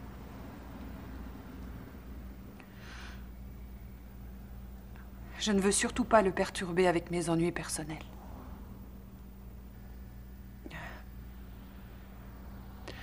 Et, je ne veux pas non plus qu'il se sente obligé de me protéger. Je sais que vous avez perdu votre père l'année dernière. Et votre dossier mentionne que vous avez été très malade récemment. Et que votre vie a été menacée. Ce genre de problème peut vous rendre extrêmement vulnérable. Je sais tout ça. Je. J'en suis consciente maintenant. Je sais que le monde est plein de prédateurs et que cela ne changera jamais. Je sais aussi que ma tâche est de les empêcher de faire de nouvelles victimes. Or, j'ai toujours espéré que ce seul fait suffirait à me donner la force de supporter l'insupportable. Je veux retrouver cette force. J'en ai besoin. En tout cas, euh, moi, dernier truc, c'est euh, quand il y a eu la saison 10 qui était diffusée euh, sur M6, dans la foulée du dernier épisode, ils avaient diffusé les, ce qu'ils avaient fait un classement, ils avaient mis les une nuit X-Files avec les meilleurs épisodes. Et donc, j'ai enchaîné les derniers épisodes de la saison 10 avec donc Irrésistible. Et je me suis dit, mais qu'est-ce qui s'est passé, Chris? Je veux dire, euh, mais comment tu peux nous pondre des trucs pourris alors qu'il y a 20 ans, tu nous fais des trucs qui n'ont pas vieilli, quoi, qui sont supérieurs à ce que tu fais maintenant, quoi. Donc euh, ça m'a complètement, euh, ouais, ça j'ai pas compris ce- ce- cette différence de qualité entre euh, les, deux, les deux époques. Ça m'a vraiment sauté aux yeux à ce moment-là avec cet épisode. Guigui n'a jamais voulu comprendre le concept de vieillesse. En fait. On en a vrai, déjà parlé, vrai. je lui avais dit, mais voilà, il a vieilli, il a, il a, il a perdu son talent, et il y a plein de réalisateurs, de scénaristes qui, euh, qui ont eu une apogée de leur carrière, et puis après ça redescend, quoi. Voilà, et c'est le cas de Carter, à mon avis. C'est- tout bête, hein, mais c'est la vie. Il avait peut-être pas le même entourage aussi. Ouais, et puis à un moment, il y a, il y a des réalisateurs, metteurs en scène, scénaristes, ils ont quelque chose à dire, et puis une fois qu'ils l'ont dit, en fait, ils ont un peu de mal à se renouveler, voilà. Justement, à propos d'entourage, euh, l'épisode suivant, c'est La main de l'enfer, euh, réalisé par Kim Manners, donc c'est son premier épisode, écrit par Chris Carter et surtout par Glenn Morgan et James Wong, dont c'est le dernier épisode avant leur retour, euh, un peu plus tard. Donc euh, l'histoire, c'est Mulder et Scully qui enquêtent sur le meurtre d'adolescents dans une petite ville où les habitants s'adonnent à des rituels sataniques. C'est bon ça. Ouais, c'est sympa. Donc, tandis que les meurtres s'accumulent, la présence des agents être- semble être de moins en moins appréciée par certains et certaines surtout. Donc, euh, moi, c'est un épisode que j'avais adoré. euh, Super ambiance, euh, les démons, tout ça. Euh, franchement, ça le fait quoi. Il y a presque un petit côté Buffy qu'on retrouvera Carrément. plus tard. Ouais, complètement, ouais. Mais un peu plus flippant quand même. Un peu plus Oui. Encore un titre d'épisode mal traduit. Ah, je voulais pas non plus trop en faire, mais parce que tu me tends la perche. Il est en allemand celui-là à la base. Il est en allemand, voilà, ils aiment pas l'allemand. C'est dommage parce que là, elle parle pas allemand à un moment dans l'épisode. Il me semblait qu'il y avait, en tout cas moi l'épisode, il m'a, il m'a beaucoup marqué à l'époque. C'est un des épisodes qui m'a le plus dérangé. Aussi sans doute parce que à cause du serpent, quoi. euh, Ouais, c'est ouais, pas très voilà. original, mais moi les. les Ouais, mais ça marche bien. euh, ouais, non, c'est clair, les, les- les- ça, ça marche très bien. Et Madame Et puis, Paddock, euh, quoi. Ouais, voilà, elle est en train de, Madame elle est en train de réciter son truc. Je sais pas si c'est en allemand, si c'est en latin, je me rappelle plus, mais c'était vraiment flippant quand elle fait sa cérémonie démoniaque et qu'il y a le serpent qui arrive, alors que l'autre il est menotté, c'est ça? Enfin, Il y, a, il y a vraiment, il y a, il y a des scènes comme ça. Tu vois, j'ai pas revu de l'épisode depuis quelques années, mais ça m'a, ça m'a vraiment marqué, vraiment fait flipper et tout fonctionnait bien dans cet épisode. Moi, ce que j'adore dans cet épisode, c'est le groupe de parents d'élèves. Les mecs, ils invoquent le diable et puis ils se disent, oh, ça va bien se passer.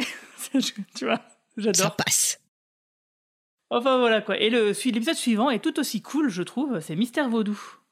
Euh, Mystère Vaudou, oui, euh, réalisé par Rob Bowman et euh, scénarisé par Chris Carter et Howard Gordon. Et on suit Mulder et Scully qui rend visite à un camp de réfugiés haïtiens après une série de morts suspectes. Et Mulder envisage que ces décès aient un rapport avec le vaudou parce qu'il y a un, symbole qu'on retrouve un peu, un peu à chaque fois.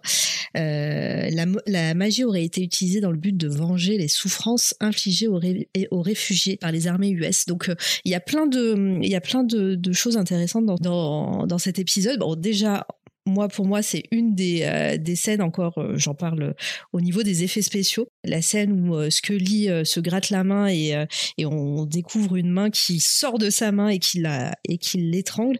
Pour moi, cette scène marche très très bien. Pourtant, qui est voilà, qui est pas du tout crédible. hein. Mais voilà, on sait pas si c'est de si c'est de, de l'hallucination ou pas. Et en fait, après, on découvre que que oui, mais mais c'est c'est assez euh, intense comme comme scène et puis pareil ce rapport euh, bah, très euh, très actuel hein, que les euh, les Américains ont avec les réfugiés avec les les migrants etc euh, on découvre ces camps et le personnage du petit garçon euh, je me souviens plus de son nom euh, C'est Bonaparte. Bonaparte voilà euh, Bonaparte qui est aussi très cool. Puis euh, l'acteur, euh, l'acteur qui joue, qui est dans la prison là aussi, je ne me souviens plus de son nom, qui est dans la prison là, qui euh, qui donne les infos. Euh... Ah, Callum Kisreni, non? Qui joue, euh, qui joue dans Battlestar numéro 4. ouais. Oui, oui, exactement. Et euh, que voilà, que cet acteur, je l'adore énormément. Je me souvenais plus de son nom. Merci Manu. Et voilà, donc l'épisode très intense, c'est pareil, qui est un peu euh, hors mythologie, hein, qui, euh, enfin voilà, c'est un l'honneur, mais euh, mais c'est un peu le les, les épisodes aussi que j'aime beaucoup dans dans X Files. Je sais pas ce que vous, vous en avez pensé de cet épisode, Ah, moi, j'adore vous a marqué. épisode. Je le trouve très classe. Il y a des moments en français dans le texte en plus. Ah super, je trouve que je trouve que la main qui sort de la bouche de Scully, par contre, c'est pas très réaliste, tu vois. Moi, ça m'a. mais c'est c'est ouais, c'est complètement pas réaliste mais mais Ah, ça ça marche bien. ça marche, bien, bien, dans ouais. l'horrifique vraiment euh, Bah oui, parce et que puis euh, on entend un gars qui fait des incantations vaudou en même temps. Euh, franchement, c'est oppressant. La scène est ultra oppressante. Quoi. Et Gillian Anderson, elle joue très bien la nana terrifiée. Mais c'est ça et puis euh, comme en plus ça ça arrive à Scully donc euh, qui est docteur euh, qui qui est terre à terre etc et elle voit cette main qui sort de son de sa main d'ailleurs. Enfin moi je trouve enfin, elle, elle essaye de comprendre presque parce qu'elle prend après le l'espèce de talisman. de talisman là pour la protéger. Donc euh, au début, voilà, elle- je, je pense qu'elle qu'elle en doutait de ce talisman parce qu'on lui donne au début. Et en fait, c'est ça qui va la sauver et, euh, et euh, l'empêcher de paniquer vraiment. Et euh, enfin, moi, cette scène m'a vraiment marqué finalement. En tout cas, moi, je trouve que je, je l'ai pas revu cet épisode de- depuis très longtemps, mais il m'avait laissé un super souvenir. Mais c'est vrai que dans mon souvenir, euh, ben, comme beaucoup d'autres séries, X-Files utilise beaucoup euh, l'exotisme de différentes religions, euh, parce que le vaudou est une religion euh, à l'origine, qui est souvent décrit plutôt comme un truc magique, euh, de sortilège, un peu avec les zombies, quoi. Les zombies viennent du vaudou, au cinéma en tout cas. Mais dans mon souvenir, cet épisode et X-Files en général s'en tire relativement bien quand on va chez les, les, Indiens, hein, parce que c'est comme ça qu'on les appelle, quand on va chez les, chez les Haïtiens, quand on va chez telle ou telle communauté pour aller un peu explorer leur, folklore et en faire un épisode, c'est toujours un peu casse-gueule, surtout de nos, jours où on a un peu plus conscience de tout ça. Mais dans mon souvenir, en tout cas, X-Files n'a jamais été, euh,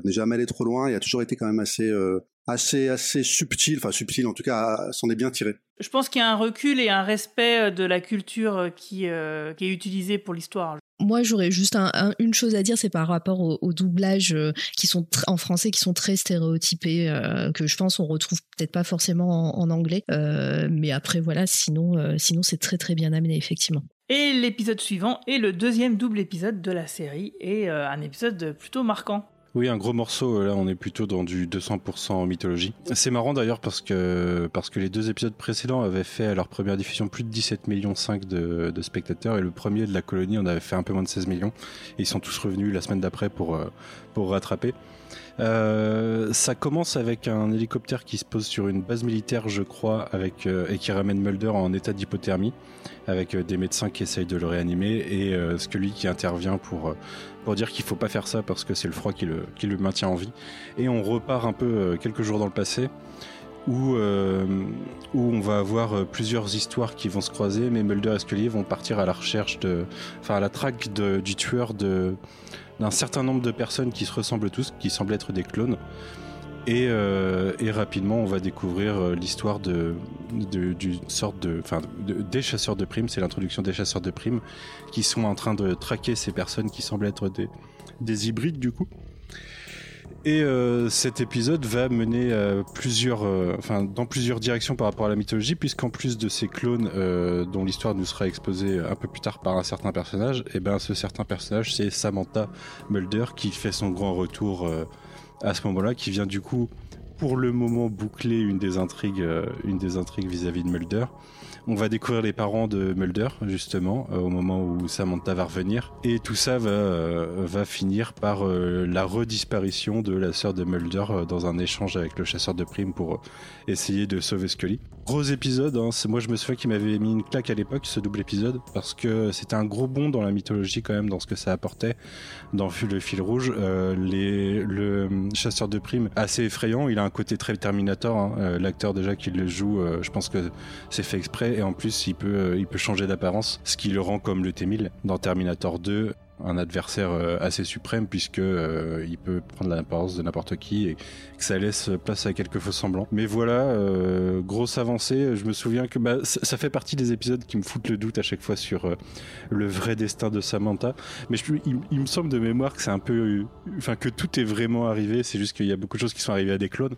Mais voilà, je sais pas ce que vous en avez pensé, mais à l'époque, euh, c'était pour moi ce qui avait relancé un, gros intérêt dans le fil rouge. Pas dans la série, parce que je trouve que dans la saison 2, les, épisodes euh, Freak of the Week sont vraiment très bons. Mais euh, sur le fil rouge, ça avait redonné un coup de boost. Et, et ouais, ça, en fait un, des doubles épisodes les plus intéressants, en tout cas, de, la série. Ouais, écrit d'ailleurs par Chris Carter et David Duchovny, qui a amené pas mal d'idées sur le tapis. Euh, donc euh, vraiment euh, un, un très très bon épisode. Alors moi je me souviens que j'avais pas trop aimé, figurez-vous au début. Ah ouais oui, pour une raison très conne, parce qu'en fait l'épisode est ultra efficace de ouf. hein, je l'ai revu hier en fait. La musique, l'ambiance, le rythme, enfin tout, enfin le stress, tu, tu le sens vraiment à fond. Mais c'est simplement que moi j'aime pas trop les histoires d'extraterrestres qui ressemblent à des humains et qui se promènent comme ça parmi nous. Ça me gonfle un- toujours un petit peu. Mais bon, avec ma, ma nouvelle théorie, du coup, ça passe carrément mieux. Euh, mais sinon, oui, euh, l'épisode est vraiment euh, génial. La, première apparition du père Mulder, de Teresa Mulder, la, mère, D'ailleurs, le, père de Mulder devait être joué par Garen McGavin à l'époque, euh, l'interprète de Kolchak, le héros de la série de l'enfance de, Chris Carter. Mais bon, comme l'acteur était malade, finalement, il n'a pas, pas pu le faire. Donc, du coup, c'est Peter Donald qui a pris le rôle.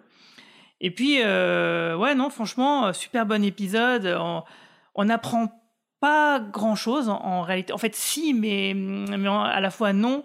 Et quelque part, c'est la suite des hybrides. Euh, mais tout ça, on en parlera dans la partie my- mythologique euh, tout à l'heure, parce que j'ai un gros, gros, gros pavé sur le sujet. Bon, on a quand même euh, les révélations de Samantha sur euh, exactement bah, ce que sont les clones et pourquoi, euh, pourquoi ils sont chassés. Pour moi, ça ajoute quand même à la série, euh, enfin, à ce qu'on Oui, connaissait déjà, quoi. C'est pas. Tout à fait, tout à fait. Oui, mais à, à ce moment-là, au moment de la diffusion, euh, rien n'est clair et tu vois, on ne sait pas hein, vraiment. Euh, parce qu'en fait, tu as plein d'explications possibles qui sont avancées dans l'épisode et tu sais pas sur laquelle il faut vraiment te baser. Euh, et c'est que plus tard, avec la fin de la saison 3 et la saison 4, qu'on saura grosso modo voilà à quoi ça correspondait. Quoi. Mais je te rappelle que tu as le même combat avec X-Files que moi avec Lost, c'est que 30 ans plus tard, pour beaucoup de gens, c'est encore pas clair, alors qu'en fait, ça l'est relativement quand même. C'est aussi la première fois qu'on voit cette, cette arme là, le stylet euh, euh, qui, Ce petit qui bruit, là. Ouais, c'est.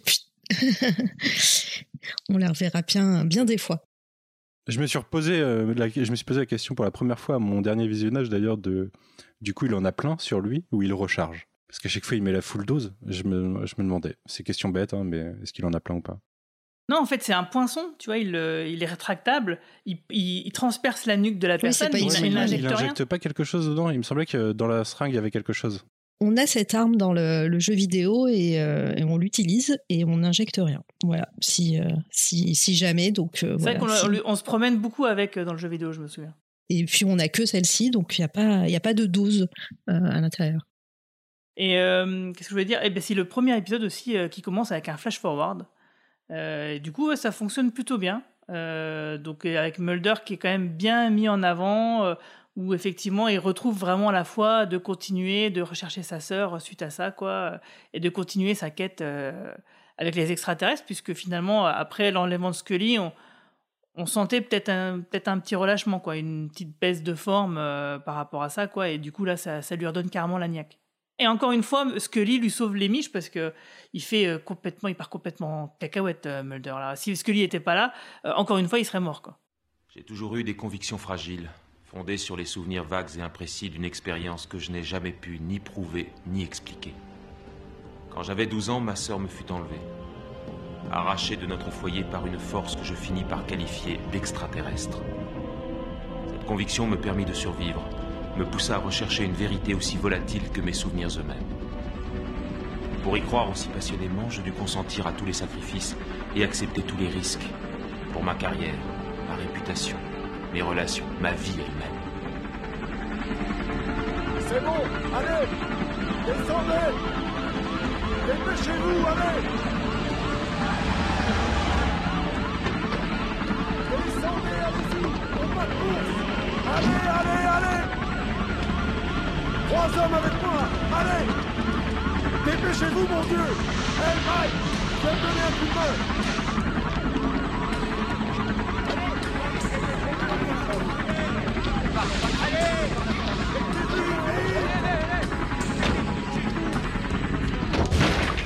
Libérez-moi le bloc 4 Allez, préparez-vous en vitesse Où est l'anesthésiste qui range l'oxygène Il faut l'assistance respiratoire. Préparez deux injections. Trouve-moi d'autres unités de plasma. Il atteint à peine 30 Pupille degrés. droite dilatée. Préviens le docteur Simon. J'y vais. Pupille gauche dilatée. Il faut faire remonter sa température ou on va le perdre. À 3. 1, 2, 3. Attention.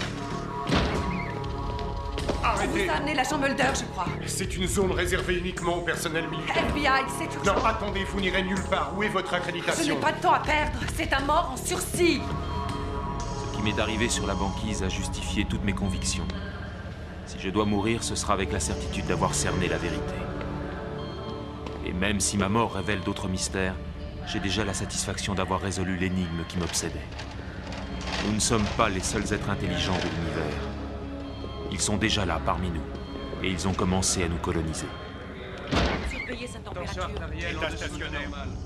Mon défaut de cet épisode, je trouve, c'est qu'il aurait presque mérité trois épisodes pour, Ouais, c'est euh, vrai.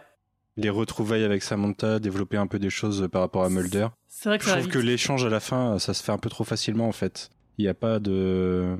Et même le rôle de Skinner. C'est, il arrive, euh, vite il les aide, etc. D'ailleurs, super bagarre entre Mister X et Skinner. Euh, C'est gratuit, c'est gratos. Franchement, c'est purement gratos, mais ça fait plaisir, quoi. Mais c'est pour ça que je disais c'est 200% de mythologie, mais il aurait mérité trois épisodes parce que euh, ouais, il y avait des choses à développer. Justement, il y a un truc que je comprends pas, c'est que Mister X, euh, donc, euh, il répond à l'appel que Scully euh, fait dans l'appartement, c'est-à-dire mettre un X sur la fenêtre avec la lumière. Donc, on imagine que Mister X, il arrive, il, il pense tomber sur Mulder, mais alors qu'il sait qu'il est parti au pôle Nord, quoi. Donc, ouais, ça, j'ai pas très bien compris. En tout cas, moi, je, je me rappelle avoir été vraiment enthousiasmé par l'épisode à l'époque, parce que j'étais à fond, de toute façon, tous les épisodes m'ont enthousiasmé. Mais avec le recul, je suis peut-être légèrement moins enthousiaste que vous. J'ai beaucoup plus de... Enfin, comment dire C'est... A posteriori, en fait, la, mythologie, là, elle, part dans une direction quand même qui est, qui est différente, quoi. Enfin, là, on ajoute plein de nouvelles choses avec le chasseur de primes qui peut changer de visage, euh, le poinçon, le sang vert, etc., les clones et compagnie. Et du coup, bah moi, c'est vrai que j'ai quand même plus d'affection le côté rencontre du troisième type de la série, donc avec les lumières dans le ciel, avec les enlèvements extraterrestres, avec les gens qui sont sous hypnose et qui racontent leurs souvenirs, et puis euh, ce mystère quoi, parce qu'à chaque fois qu'on voit les aliens, c'est le souvenir ou c'est quelqu'un sous hypnose, et donc on peut toujours se dire ah mais c'est peut-être pas vrai, c'est peut-être simplement son, son délire, etc. Bref, ce dont je parle depuis le début, c'est l'ambiguïté de la série, alors que là du coup niveau ambiguïté c'est zéro quoi. hein. Là il y a, y a pas de doute sur ce qu'on voit à l'écran, donc du coup ben je suis moins moins C'est exactement pour ça que, à mon premier visionnage, j'ai pas trop apprécié, comme je disais tout à l'heure, à cause de ça, quoi. Ouais, je- après, je, je- je reconnais le besoin de la série. De, de- il faut bien, il faut bien relancer les choses. Il faut bien avoir de nouveaux éléments. C'est parfaitement compréhensible, surtout quand on a 25 épisodes. Donc, mais ouais, c'est sûr que, c'est sûr qu'on, c'est pas, à mon avis, c'est pas dans ce genre d'épisode qu'X-Files est la plus intéressante. Mais euh, avec les, avec le- les dernières saisons et la fameuse théorie de la troisième strate de vérité, euh, donc qui, je le rappelle pour moi, c'est une c'est que partiellement une théorie, il y a des trucs qui sont vraiment dits dans les dernières saisons. Au, final, cet épisode, il te montre que des personnes qui ont une forme humaine et qui dont l'origine euh, est toujours relativement mystérieuse, quoi. Donc, euh, en fait, c'est l'origine alien dans l'histoire. euh, le doute est toujours là au final. Alors que c'était pas le cas pendant un long moment, quoi. L'épisode suivant est sympathique, c'est Paroles de singe, euh, écrit par Chris Carter et Steve euh, de Jarna, réalisé par James Whitmore Jr., euh, donc un épisode bien écolo, hein, parce qu'on a une force puissante et invisible qui renverse des voitures et plie des poteaux dans une rue d'une tranquille ville de Fairfield. Et ben en fait, figurant, il s'avère que- c'est un éléphant qui était donc invisible et visiblement il y a des histoires là justement pour le coup rencontre du troisième type enlèvement extraterrestre super mystère bah là on est dedans puisque donc on a des extraterrestres qui s'amusent à kidnapper des animaux dans un zoo donc euh, là moi j'ai vraiment bien aimé cet épisode euh, très mystérieux écolo tout, tout ce qu'il faut quoi Avec euh, le personnage de Sophie. euh, le gorille qui, qui parle en langage des signes ouais, qui parle en langage des signes, voilà, qui est très touchante. et surtout et une autopsie d'éléphant euh, donc il y a Scully qui se promène dans le corps de l'éléphant ouais c'est très sympa aussi Au secours. Ouais, moi l'épisode à l'époque, je l'ai pas revu depuis en fait. Je crois que je l'ai vu qu'une seule fois à la première diffusion, donc j'ai des souvenirs très très vagues. Il m'avait laissé un peu circonspect quand même parce que ben ouais, le coup de l'éléphant invisible, etc. euh, c'est quand même. euh, il est un peu moyen mais franchement il passe bien quoi Disons qu'il y avait, il y avait, on était censé ressentir une, une certaine émotion euh, pour ces animaux qui étaient victimes de- de- d'enlèvement ou de- de- d'expérimentation que j'ai pas forcément ressenti. L'épisode a pas forcément très bien marché sur moi, mais c'est peut-être ma faute. c'est parce que t'as pas de cœur oui Exactement, ça doit être ça. Et l'épisode suivant, c'est un épisode que moi personnellement, eh ben j'aime pas trop. En fait, c'est le, celui que j'aime le moins de la saison, c'est le vaisseau fantôme. Ah ouais, bah je, je peux comprendre. Après, moi je l'ai choisi parce que parce qu'il y a encore ce côté huis clos que, que j'aime bien. Donc euh, Vaisseau fantôme, réalisé par Rob Bowman, scénario par Chris Carter, Howard Gordon et Alex Gansa. Il y a pas mal de monde hein, sur cet épisode. Euh, donc après une perte de contact de 42 heures, un destroyer de la marine américaine est retrouvé à la dérive et euh, on découvre que les survivants semblent, avoir euh, subitement euh, et euh, de façon très rapide en tout cas vieilli euh, euh, vieilli. Voilà, on les découvre comme ça sur le sur le- l'embarcation. Euh, et du coup, Mulder et Scully mènent l'enquête, mais on découvre bah, qu'ils sont atteints par ce mal quand ils arrivent dans, dans les lieux. Et donc moi j'ai bien aimé voilà ce côté huis clos, le côté où il y a vraiment un compte à rebours presque. On se dit bah comment ils vont réussir à les sauver? Parce que bah voilà les les, les, les, marins sont morts de, de vieillesse hein, et, et, très rapidement et, et on découvre aussi Scully en train d'écrire bah, à la manière de ses rapports et bah là il écrit un journal de bord de, de tout ça. Dans cet épisode il y a également en troisième personnage important John Savage qu'on découvrira après euh, dans Dark Angel euh, plus tard. Euh, moi que moi j'aime beaucoup parce qu'il fait, il a joué, enfin c'est le rôle principal de la comédie musicale Hair en film. Si, voilà des années 70 donc voilà moi j'ai un petit affect pour John Savage depuis toujours et puis voilà donc ouais après là pour le coup au niveau des effets spéciaux c'est c'est un peu plus compliqué parce que voilà il y a un effet de vieillissement avec un maquillage sur les personnages qui est un peu pas très bien fait, disons, en tout cas qui a vieilli pour moi. Et puis voilà, j'aime beaucoup le, le côté euh, toujours huis clos et, euh, et, pareil après à la fin on découvre une ellipse et comment euh, comment ils ont réussi à se à guérir sachant que pendant l'épisode, Scully découvre que une certaine eau qui n'est pas qui n'est pas contaminée peut baisser les effets de, du vieillissement et grâce aux grâce aux notes de Scully, ils arrivent à les guérir.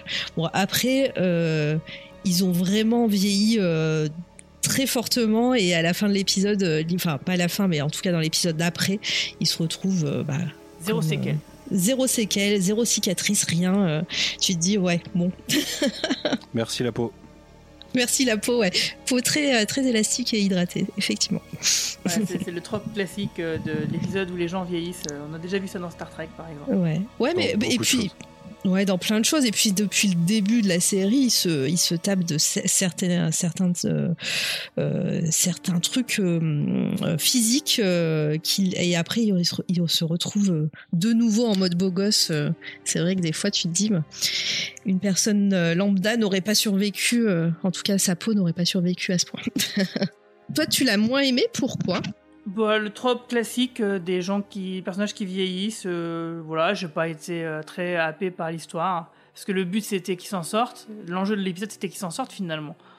Bon bah, on sait très bien qu'ils vont s'en sortir, donc du coup, tu vois, peu peu d'intérêt quoi.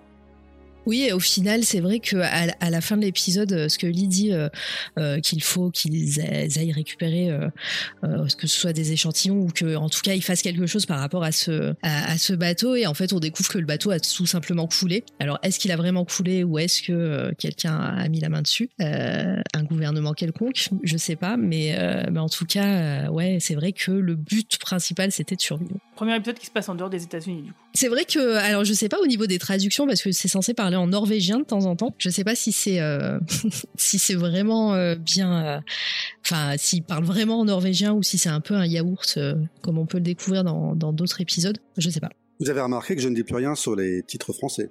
Très bien. Vaisseau fantôme. je, pense que tu vas avoir beaucoup de choses à nous dire sur le prochain épisode, le 20e. Faux frère siamois. Ah, faux frère siamois. Je ne dirais rien sur la traduction. Ah oui, un grand épisode. D'ailleurs, je suis très content d'avoir pu euh, parler de cet épisode, euh, de le présenter en tout cas, parce que vraiment, c'est un, c'est comment dire, c'est un des grands épisodes de la série. Hein. Je pense qu'il fait consensus cet épisode auprès de la plupart des gens. Euh, donc, j'ai pas le descriptif sous les yeux, mais peu importe. Mulder et Scully enquêtent dans un, un cirque de foire sur une série de meurtres euh, affreux commis. Voilà, j'ai pas d'autres euh, résumés particuliers à donner de l'épisode, mais je pense que c'est pas mal comme prémisse, quoi. Faut pas trop en révéler, mais du coup, cet épisode, il est, il est remarquable à plus d'un titre, et notamment, j'aime beaucoup. Je parlais tout à l'heure de la, la, la, puissance potentielle du teaser, du tout début d'une série, mais aussi d'un film d'ailleurs, de l'ouverture, quoi. Quand on connaît pas du tout, on sait pas du tout où on est, ce qui va se passer. X-Files c'est pas une série anthologique, mais malgré tout, on peut, on peut à chaque fois se retrouver euh, dans un volcan, en pleine forêt. Euh, voilà, on, on sait qu'il va y avoir Mulder Scully qui va enquêter sur une histoire plus ou moins paranormale, mais à part ça, on découvre les choses. Et le teaser ici, il est vraiment chouette parce que rappelez-vous, on a ces enfants qui sont dans la piscine et qui sont euh, observés de loin par caméra subjective par un être un peu étrange, inquiétant, et donc on s'attend tous à ce que ben ils soient attaqués et mangés par un grand monstre. Et en fait, c'est un monstre effectivement, mais c'est leur papa qui les rejoint et qui joue avec eux parce que bah, leur papa c'est un c'est un monstre euh, comme bah, déjà voilà l'épisode pose la question euh, du monstre donc et de nos attentes euh, des clichés du cinéma d'horreur et de la représentation des des gens autres en tant que monstres Et puis donc il les embrasse, il est gentil, il les envoie à la maison et il se baigne tout ça dans la piscine. Et ensuite lui est attaqué par un vrai monstre cette fois-ci qui va le qui va le tuer. Et donc du coup c'était un, c'est un teaser très surprenant qui joue et qui qui contrecarre nos attentes et qui déjà est en train de dérouler le thème de l'épisode quoi, qui est qu'il faut il faut pas se laisser aller à nos à nos préjugés et la façon dont ces préjugés ont été construits par le par un certain cinéma, cinéma d'horreur, etc., qui toujours facilement pointe le doigt vers euh, ces, ces gens euh, bizarres, ces gens tatoués, ces gens difformes, ces, ces femmes à barbe, euh, ces, ces nains, etc., qui qui nous inspirent de l'horreur et qu'on a représenté comme des comme des monstres malveillants. Voilà. Et donc c'est et le pire c'est que l'épisode est une comédie. C'est aussi évidemment l'autre Ouais. La première vraie grande comédie de X-Files est, loin d'être la dernière, puisque c'est écrit donc par Darren Morgan, euh, le génial frère de Glenn Morgan, qui euh, aura pour spécialité d'avoir justement cette capacité à pondre des, scénarios très comiques, mais en même temps aussi très mordants, euh, où il manque pas de cynisme. Et euh, franchement, ça fait du bien à la série, euh, ça fait du bien quand on les regarde. C'est vraiment, on peut les regarder. Moi, je me faisais des soirées d'Arine Morgan, figurez-vous, avec des potes. Donc, euh, franchement, ça fait vraiment plaisir. Tu peux regarder que son épisode dans la saison 10, par exemple.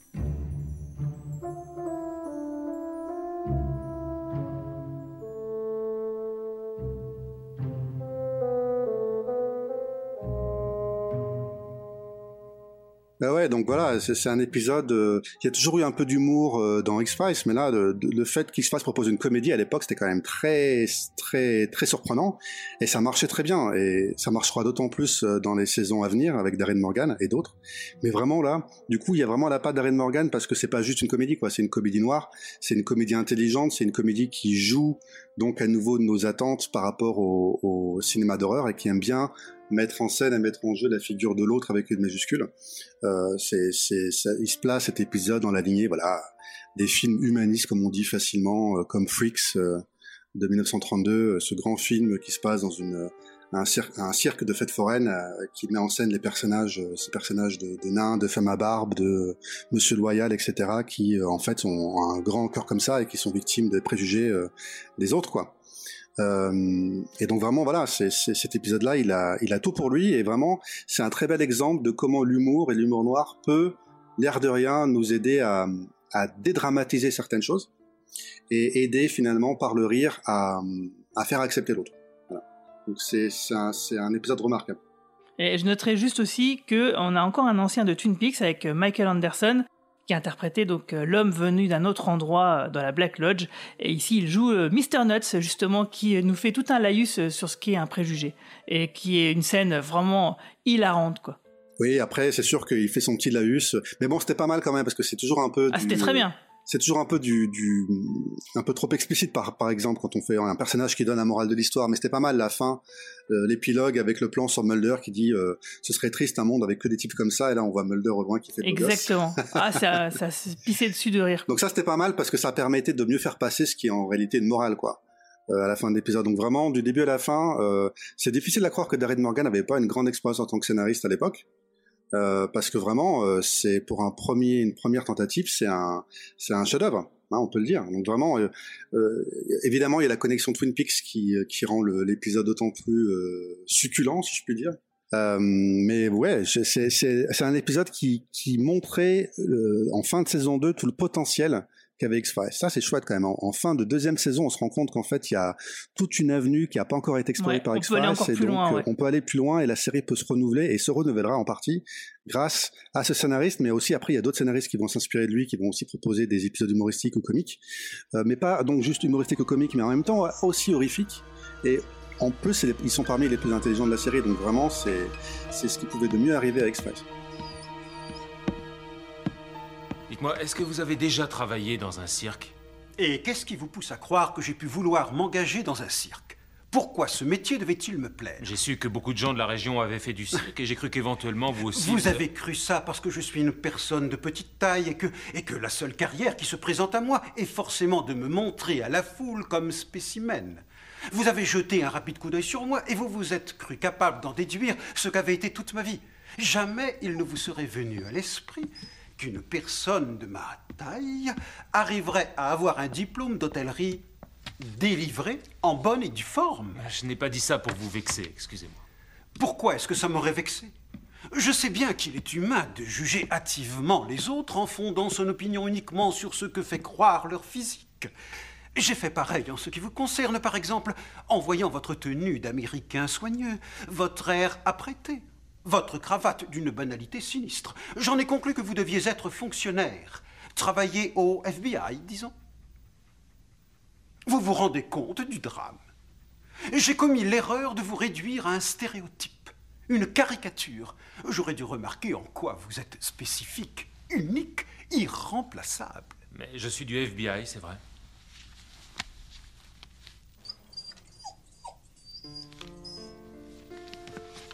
Veuillez vous inscrire, monsieur. Euh, L'épisode suivant, c'est les Calusari, euh, donc réalisé par Michael Vejar et euh, écrit par Chris Carter et Sarah B. Cooper. C'est un épisode moi que j'adore. Un épisode, c'est clairement dans la lignée de L'Exorciste ou La Malédiction, hein, par exemple. C'est des films cultes, des films d'horreur cultes. Donc euh, ça commence, le pré-générique est dur hein, quand même parce que euh, c'est ça nous montre la mort d'un enfant euh, de bas âge de moins de deux ans euh, qui se fait écraser par une sorte de petit train dans un truc euh, d'un parc d'attraction parce qu'il courait derrière un ballon qui semble être lui dirigé par son euh, plus grand frère euh, un peu démoniaque quoi c'est vraiment euh, c'est un épisode qui retourne un petit peu le Guigui, j'espère pré-générique que, j'espère que tu n'as rien fait durant ce pré-générique. je n'ai rien fait durant bon. J'aurais dû, j'aurais dû rien dire Encore des enfants démoniaques. c'est ça On les aime, les enfants démoniaques, c'est, toujours. Enfin voilà. En tout cas, c'est un, un- épisode qui est purement ouais, dans la tradition d'un film euh, comme L'Exorciste ou la Damien la Malédiction, et donc euh, qui est très classique, mais euh, fonctionne à mort, et qui est aussi, encore une fois, une bande son excellente de Mark Snow, si je me souviens bien. Et donc voilà. Ensuite, on a l'épisode de Contamination, écrit euh, par Chris Carter et Howard Gordon, et réalisé par Rob Bovman, euh, qui est un épisode haletant euh, dans la lignée du film Alerte, puisqu'en fait, euh, on va suivre des prisonniers, euh, la traque de prisonniers euh, qui se sont évadés de prison et qui sont contaminés par un mystérieux virus. Et donc euh, là, justement, il y avait eu un- une petite question par rapport euh, à la production, on se demandait est-ce qu'ils vont diffuser l'épisode là ou pas, parce que ça a coïncidé beaucoup avec le film Alerte, et bien sûr, euh, qui venait de sortir, euh, le film avec Dustin Hoffman, je sais pas si vous Mhm. vous souvenez. Si, si, ouais. Et du coup, ils se disaient, bon, est-ce que ça ressemble, ça ressemble beaucoup? Est-ce qu'on le fait, on le fait pas? Et Finalement, ils l'ont fait. Et puis, je veux dire, X-Files est suffisamment euh, forte de- dans sa personnalité euh, pour euh, supporter la comparaison. C'était vraiment, moi, c'est un épisode que j'aime bien parce que du coup, Mulder, il est confronté un peu à, la morale de l'homme à cigarette. C'est-à-dire, est-ce que je dois révéler la, public et, la vérité au public et provoquer une panique ou mentir au public pour le protéger? Et ça, j'ai trouvé que c'était plutôt intéressant.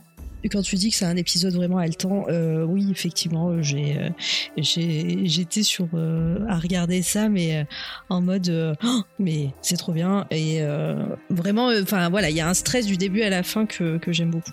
Ensuite, l'épisode suivant, euh, réalisé par James euh, Conter, un conteneur, je sais pas comment dire. Conteneur.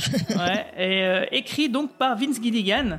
Euh, donc, suite à trois disparitions, l'agent Scully accepte de donner un coup de main à, une de ses anciennes élèves de l'académie du FBI. Et sur les lieux de l'enlèvement, la même tache noire est retrouvée un petit peu partout. Et du coup, bah, l'enquête va mener à un homme qui semble épouvanté à l'idée que quelqu'un puisse s'approcher de lui.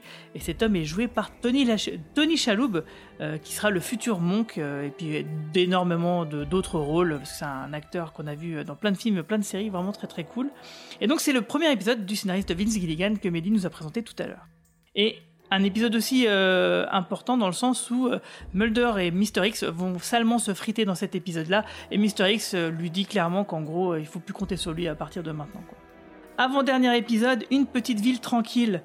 Je crois que c'est une traduction littérale, hein, le titre, euh, si- corrige-moi si je me trompe. Donc réalisé par Rob Bovman et écrit par Chris Carter et Franz Potniz, euh, qui va devenir euh, lui aussi un scénariste euh, dont on reparlera euh, très bientôt d'ailleurs.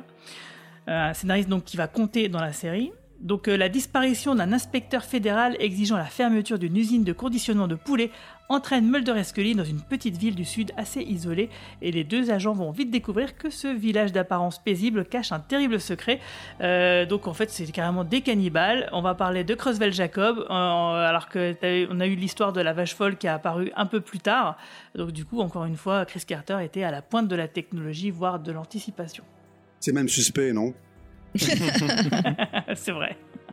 J'aime bien ces épisodes euh, petites villes cheloues euh, qu'on a dans X-Files, mais dans de- beaucoup d'autres séries. hein. J'ai- J'aime beaucoup à chaque fois. Le- ces, ces ambiances de. de bah, T'en parlais dans le coup de la saison 1, euh, euh, de communauté, quoi. Que ce soit euh, une communauté euh, d'une autre ethnie ou euh, des Amérindiens ou autre. Là, c'est juste une petite. La communauté, c'est une petite ville et euh, elle est chelou et j'aime bien ce genre de ce genre d'intrigue. Bah, ça, raconte quelque chose de la société américaine, quoi. C'est donc euh, il y a plein d'aspects et, le fait que Mulder et Scully puissent voyager à travers le, le pays, ça permet de faire un cliché. euh, pas, on peut pas dire complet, mais en tout cas euh, assez intéressant bah, de ce qu'est cette société. Et le dernier épisode, bah, tu vas nous le présenter, Manu. Ouais. Enfin, j'ai pas choisi n'importe quels épisodes hein, pour cette saison. hein. C'est, euh, il y a une thématique déjà, mais euh, du coup, euh, Anasazi, 25e épisode, écrit par Chris Carter et encore David Duchovny, et réalisé par euh, R.W. Goodwin. Alors, ça commence justement dans une réserve Navarro au, au Nouveau-Mexique, où un gamin trouve une sorte de container enfoui et en retire un cadavre qui ressemble à un cadavre alien. Et à partir de là, on va, enfin même pas à partir de là, parce qu'on y reviendra plus tard en fait en fin d'épisode, on va partir sur une intrigue du côté Mulder et Scully qui vont essayer de déchiffrer un document euh, top secret qui a été euh, dérobé par un pirate informatique et qui est écrit en Navarro. D'ailleurs, le- la fin du générique, euh, le, la vérité est ailleurs est en Navarro dans cet épisode.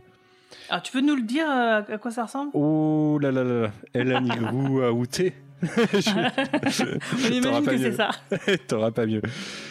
Euh, donc la langue navarro qui euh, historiquement a été utilisée pendant la Seconde Guerre mondiale pour encrypter euh, des communications parce qu'elles étaient pas c'est pas une langue que les nazis réussissaient à déchiffrer. Et du coup ce document top secret était encodé dans la même dans la même langue et euh, assez rapidement en tant que spectateur hein, on sait qu'on va revenir à ce début d'épisode puisqu'on était chez des Navarros. Mais euh, Mulder et Scully du coup vont euh, essayer d'enquêter là-dessus. Mais Mulder va vite se faire rattraper par euh, un appel de son père qui va vouloir lui parler parce qu'il il a eu une visite de l'homme à la cigarette. Donc on découvre que Bill Mulder et l'homme à la cigarette se connaissent et euh, se connaissent pour des trucs pas forcément très clairs.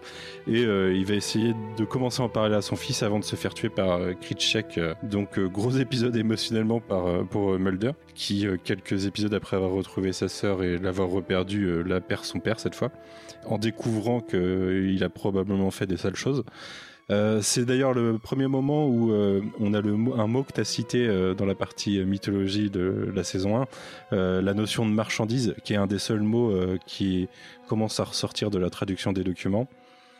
Et tout ça va nous mener vers, vers alors déjà plusieurs tentatives de meurtre puisque Mulder euh, affronte Kritschek mais euh, chez Mulder Scully euh, manque de se faire tuer.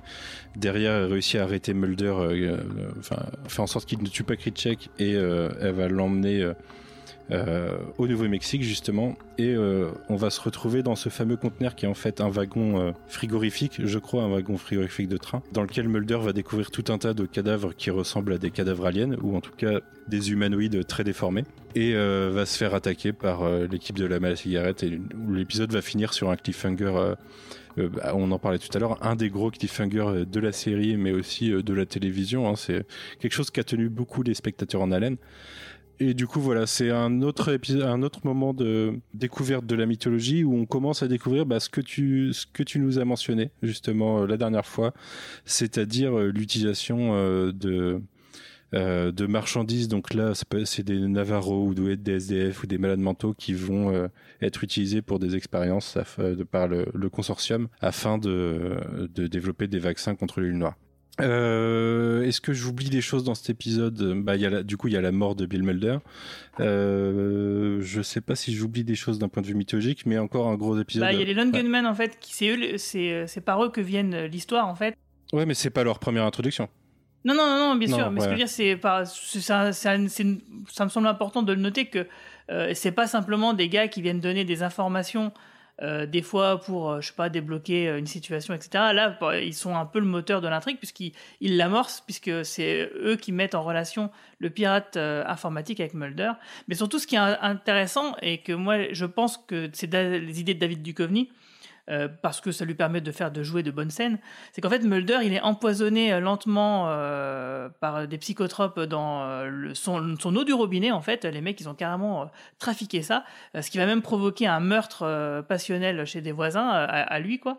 Et en fait Mulder il devient complètement irascible, méchant, il s'en prend même à Skinner. il Skinner, justement, ouais. Voilà, est-ce qu'il lui vaut une possible mise à pied? Et au début de l'épisode, tu te dis, ouais, tu comprends pas ça, mais après tu commences à voir, il, boit quand même beaucoup d'eau, dis donc. Et, euh, c'est que, ouais, euh, à la fin de l'épisode, tu te dis, ah oui, quand même. Mais au, début, de la première fois que j'ai vu l'épisode, je me suis dit, waouh, putain, le mec, euh, il est vraiment sur les nerfs, quoi. Et ça me semblait pas si, euh, si fou que ça, vu tout ce qu'il avait vécu, de toute façon. Bah moi, je me souviens qu'au premier visionnage, je me, j'avais, euh, je me disais qu'il y avait peut-être un plan entre Skinner et Mulder pour qu'ils partent euh, de façon non Ah. contrôlée par le FBI. Et en fait, après, assez, euh, enfin, c'est peu après, je crois qu'il y a la discussion avec Scully où il dit qu'il sait pas pourquoi il a fait ça au final. Et du coup, euh, du coup, c'était tombé à l'eau. Mais je me disais qu'il y avait peut-être un truc avec Skinner à ce moment-là. Ouais, c'est un épisode vraiment, vraiment incroyable. qui donne envie de voir euh, la saison d'après, hein, enfin, ce cliffhanger et tout ça. Enfin, euh, vous le disiez au début, hein, euh, c'est vraiment la saison qui, euh, qui lance peut-être euh, la série et qui amène à des nouvelles euh, perspectives et qui te dit, euh, waouh, ils en ont encore euh, sous le coude, quoi. Il y a déjà eu 50 épisodes et euh, ils sont déjà. euh, Ils en sont qu'au début, en fait. Ah oui, effectivement, c'est ça, ça en promettait beaucoup, ça posait plus de questions que ça ne répondait à d'autres, mais ça faisait, ça en répondait quand même à certaines questions malgré tout. Donc il y avait des, on a, ça avançait quoi. Et vraiment, c'était, il y a, c'est- il y avait plein de, plein de bonnes choses. Vous vous rappelez d'ailleurs le, dans le, je sais plus si j'ai, j'ai peut-être que j'ai, j'ai raté quand tu l'as mentionné, mais le, les cadavres donc qu'ils trouvent dans le, dans le, le wagon enterré, ils ont tous euh, une marque de, Ouais. Le vaccin contre le, Contre la variole. La variole, ouais. voilà, donc le fameux vaccin, quoi. Simplement la référence à la vaccination, au vaccin contre la variole et euh, ce que ça peut impliquer. Je trouvais ça intéressant parce que, bah, du coup, euh, avec a posteriori, c'est quelque chose d'assez, euh, d'assez important dans le complotisme déjà à l'époque. Et puis bon, il y a le fameux aussi pirate informatique. Hein. Ces bons vieux pirates informatiques dans les années 90 qui ont qui ré- réussissent à récupérer tout et n'importe quoi, y compris les pires secrets du, du deep state. C'est ouais, ça me rend nostalgique. C'est c'est quoi? C'est 95 en plus, ouais. C'est je crois qu'il y avait il y avait Trax sur internet, moi, avec Sandra Bullock qui est sortie aussi à peu près Ah à oui. cette époque-là. Ouais, ouais, je crois que c'est la même année euh, ou l'année d'après. C'était dans, c'était dans, c'était un peu, les- c'est les grands débuts. C'est pas tout à fait le début, mais c'est la grande époque, la grande première époque en tout cas du pirate informatique. Bref, c'est juste une parenthèse. Mais en tout cas, voilà, le fait est quand même qu'au-delà de la vaccination, l'épisode, il nous, euh, il y a des références comme ça, donc aux Amérindiens, etc. Euh, le, le- le- le dialogue qu'il a avec le, avec l'Amérindien d'ailleurs, euh, j'ai oublié son nom. Enfin, C'est Albert. Austin. Ouais, voilà. C'était vraiment intéressant. Le, le- ce que dit, ce que dit ce personnage est vraiment intéressant. Et puis bon, bah, dans cet épisode-là et puis dans les deux autres, surtout peut-être dans les deux autres, au début de la saison 3, je sais plus, mais les références à la deuxième guerre mondiale, aux expérimentations, etc. C'était, j'ai trouvé ça intéressant à l'époque. Ça l'est d'autant plus maintenant. Je trouve quand même que le- la dimension historique, ça donne une certaine profondeur, on va dire, à la, à la série, à la conspiration. Pas juste de faire un lien avec le réel, parce que ça, ce lien, il est, il est présent depuis le début, mais de faire un lien avec l'histoire et avec les, les, ce qui a pu être fait dans les camps d'extermination notamment. Je trouve que c'était, c'était vraiment bien vu et, et oui, ça donne, ça donne une- une autre dimension à la série, je trouve. Bonjour, Bill. Pourquoi êtes-vous ici? Je devais venir pour une affaire urgente. Mais il était convenu que C'était jamais... il y a longtemps, mon cher Bill. Des événements imprévus sont survenus. Il était convenu que personne ne saurait. Qui aurait pu prévoir l'avenir, Bill? Qui aurait pu dire que les ordinateurs dont nous rêvions feraient partie un beau jour de l'électroménager et pourraient servir à l'espionnage? Les fichiers auraient dû être détruits. Ils auraient dû, ils ne l'ont pas été. Les regrets sont une conséquence inévitable de la vie. Comment savez-vous que mon fils les a récupérés? L'homme qui les a piratés s'est fait connaître. Seigneur. Comme toujours, nous continuerons à démentir farouchement. La réalité de ces fichiers est subordonnée à leur éventuelle authentification. Mon nom figure dans ces fichiers. Naturellement, ces fichiers sont codés. Nous avons un certain temps devant nous. Nous nous efforçons d'empêcher que ces événements ne se répandent comme une traînée de poudre. Vous ne les ferez pas de mal. Je l'ai protégé jusqu'à présent, non? Votre fils a été prévoyant dans les alliances qu'il a contractées. Nous craignons plus que tout les martyrs et les croisades. Mais s'il apprenait que je suis impliqué dans cette affaire, Vous êtes votre patron, Bill. Aujourd'hui comme hier. Mais je vous encourage très vivement cette fois à tout démentir.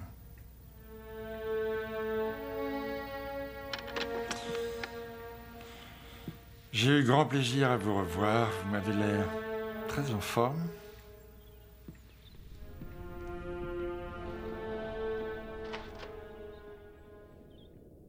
You're going to learn things. You're going to hear the words. And they'll come to make sense to you.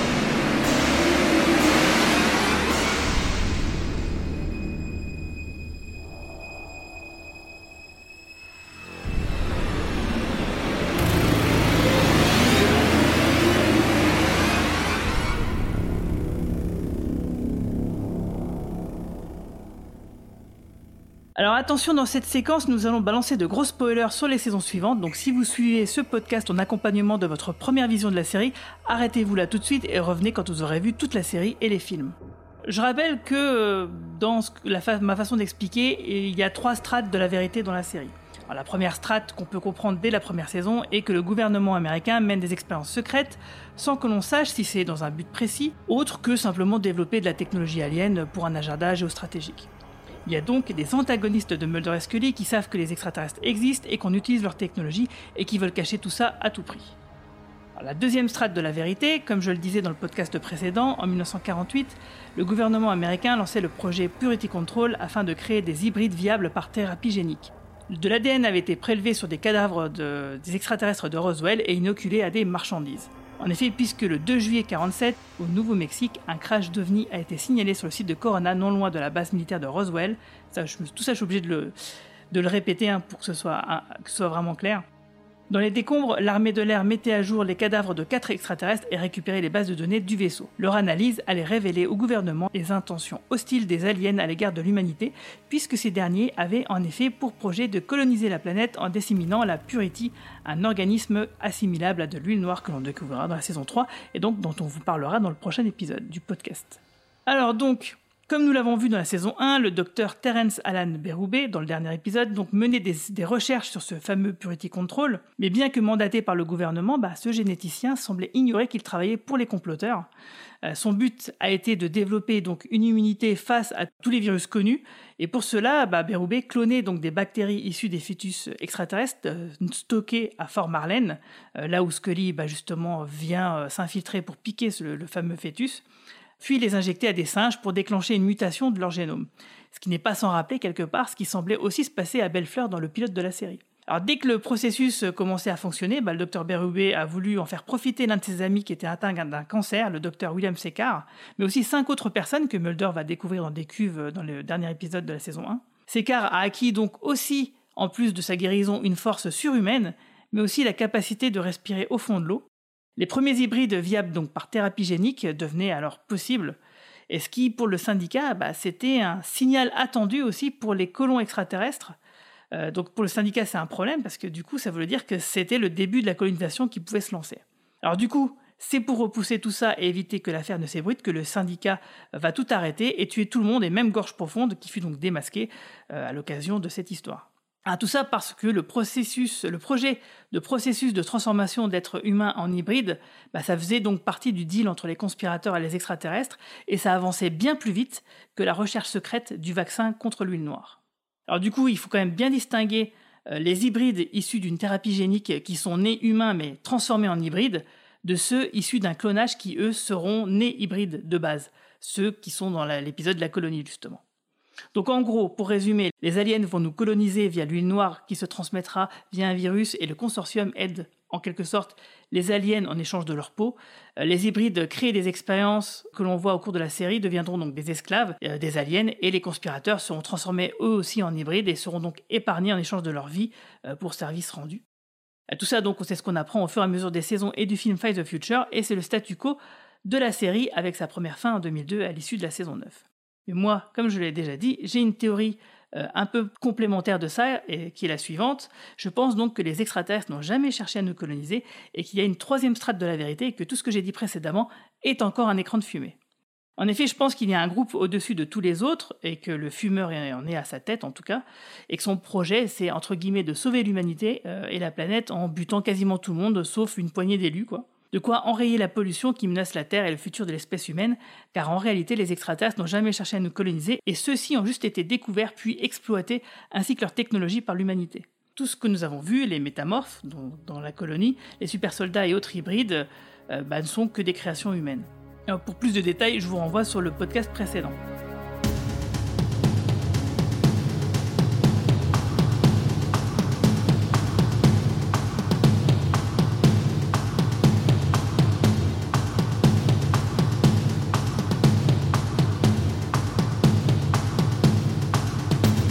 Rapport à ce qui se passe dans l'épisode, euh, le double épisode de Dwan Berry, euh, bah, vu que l'agent d'Anna Scully euh, était censé canaliser Fox Mulder au début, à défaut de l'entraver, bah, comme elle s'est avérée être une alliée de poids dans la quête de vérité de Mulder, bah, il a été décidé qu'elle soit enlevée. D'ailleurs, c'est un peu la conclusion justement et les recommandations de Kritchek, c'est ce qu'il c'est ce qu'il dit à la fin de l'épisode Insomnie à l'homme à la cigarette. Et donc du coup, on envoie Doenberry euh, la, kidnapper pour la livrer aux aliens, selon lui, à sa place. En vérité, elle est séquestrée par l'armée, c'est ce qu'on apprendra dans la saison 3. Enfin, on apprendra dans la saison 3 sous quelles conditions. Et euh, Scully donc ne réapparaîtra qu'un mois plus tard, plongé dans un coma profond, euh, tout simplement parce que l'homme à la cigarette l'aimait bien, en tout cas c'est ce qu'il nous dit. Mais peut-être que, en fait, tout ceci servait un autre intérêt, parce qu'il est possible aussi qu'après avoir observé l'opiniâtreté de Mulder, l'homme à la cigarette aurait décidé de changer de stratégie et plutôt qu'essayer d'enrayer, d'entraver le jeune agent, il pourrait l'utiliser plutôt, ainsi que Scully et les X-Files, pour continuer de berner efficacement tous ceux qui seront dans la deuxième strate de la vérité, et notamment le syndicat lui-même. Puisque s'il faut empêcher Mulder et Scully de découvrir le complot de la collaboration et du vaccin, bah, c'est bien que cette version de l'histoire est tangible pour tous ceux qui travaillent dessus. Et c'est sans doute aussi un peu ce qu'on peut se dire avec le double épisode de la colonie. Puisque donc, on nous explique le fameux projet Grégor, en tout cas c'est le, le, Booty Hunter déguisé qui nous explique ça, au milieu des années 1970, plusieurs clones russes seraient entrés aux États-Unis grâce à un seul passeport germanique. Certains même auraient eu euh, donc une position stratégique dans le système médical américain. Et puis bon, attendraient le, jour où il y a une guerre qui éclaterait euh, pour euh, foutre le bordel quoi. Mais cette histoire donc n'est qu'un premier écran de fumée, euh, le deuxième écran de fumée, pour moi, et c'est ça qu'on est censé penser à la fin du double épisode, c'est que si on a cherché à tuer les Grégor, ce n'est pas parce qu'ils sont des clones aliens, et encore moins parce qu'ils sont des agents dormants russes, mais parce que euh, ces clones sont en réalité des déchets d'une expérience qui semble avoir échappé au syndicat. La réalité est qu'avant même de pouvoir transformer donc des humains en hybrides, comme je l'ai déjà dit, il faut déjà réussir à créer de toutes pièces des hybrides. Donc une fois cette étape intermédiaire réalisée, ces clones deviennent simplement des rouages de préparatifs de la colonisation.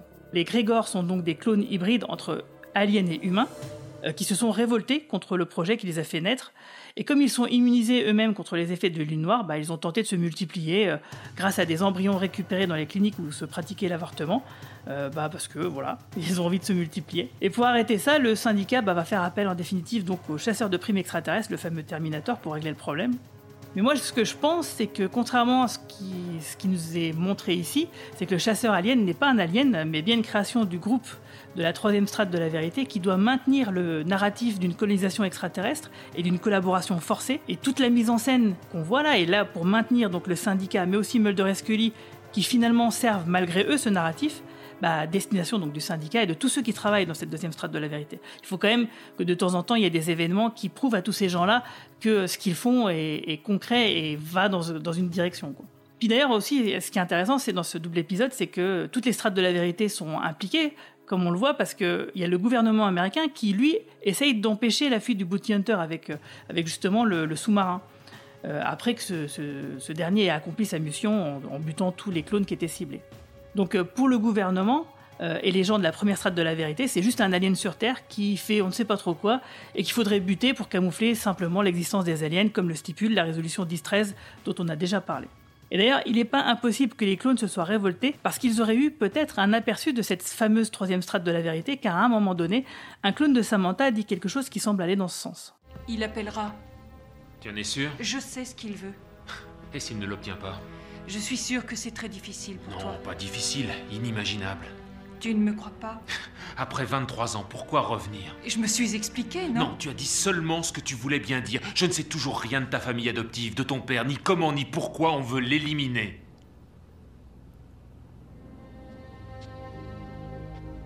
Ses frères jumeaux sont issus en droite ligne des deux premiers visiteurs, des clones qui ont tenté d'établir sur Terre une colonie vers la fin des années 40. Une colonie? En quelque sorte. Il a fallu disperser ensuite toute la communauté. Il y a des clones identiques à mes parents dans toutes les grandes villes du pays aujourd'hui. Ils ont forcément un but. Ils estiment que nous ne gouvernons pas la planète comme il le faudrait. Et que par défaut, ils en seront un jour les héritiers naturels. En tout cas, concernant euh, les, implications mythologiques du dernier épisode de la saison 2, moi je vais garder tout ça pour le podcast sur la saison 3, euh, parce que tout ça c'est euh, un triple épisode quand même assez dense et je pense qu'il faut traiter en, ensemble. Qu'est-ce que vous en pensez? Ouais, pour moi, tout ça c'est. Bon, on en a parlé la dernière fois, pour moi tout ça c'est cohérent. Hein. Je... Je, reste adhérent à cette théorie pour l'instant moi qui suis euh, peut-être moins, moins assidu que vous dans, dans les épisodes, euh, moi cette théorie me plaît bien et effectivement depuis, euh, depuis le début ça se tient. Comme Mehdi qui n'aimait pas la colonie à cause de cette histoire de oh des, des, aliens qui prennent forme humaine et du coup ça nique toute ambiguïté. Du coup voilà, moi ça, ça, me plaît cette théorie parce que ça me permet justement bah, de me dire que ça n'existe pas. Et donc du coup les aliens garderont toujours cette, cette, part de mystère. Et ça ça me semble vraiment super important parce que effectivement euh, c'est la partie euh, rencontre du troisième type qui est la plus fascinante quelque part. Moi je voulais juste dire moi ça me semble parfaitement cohérent euh, et crédible.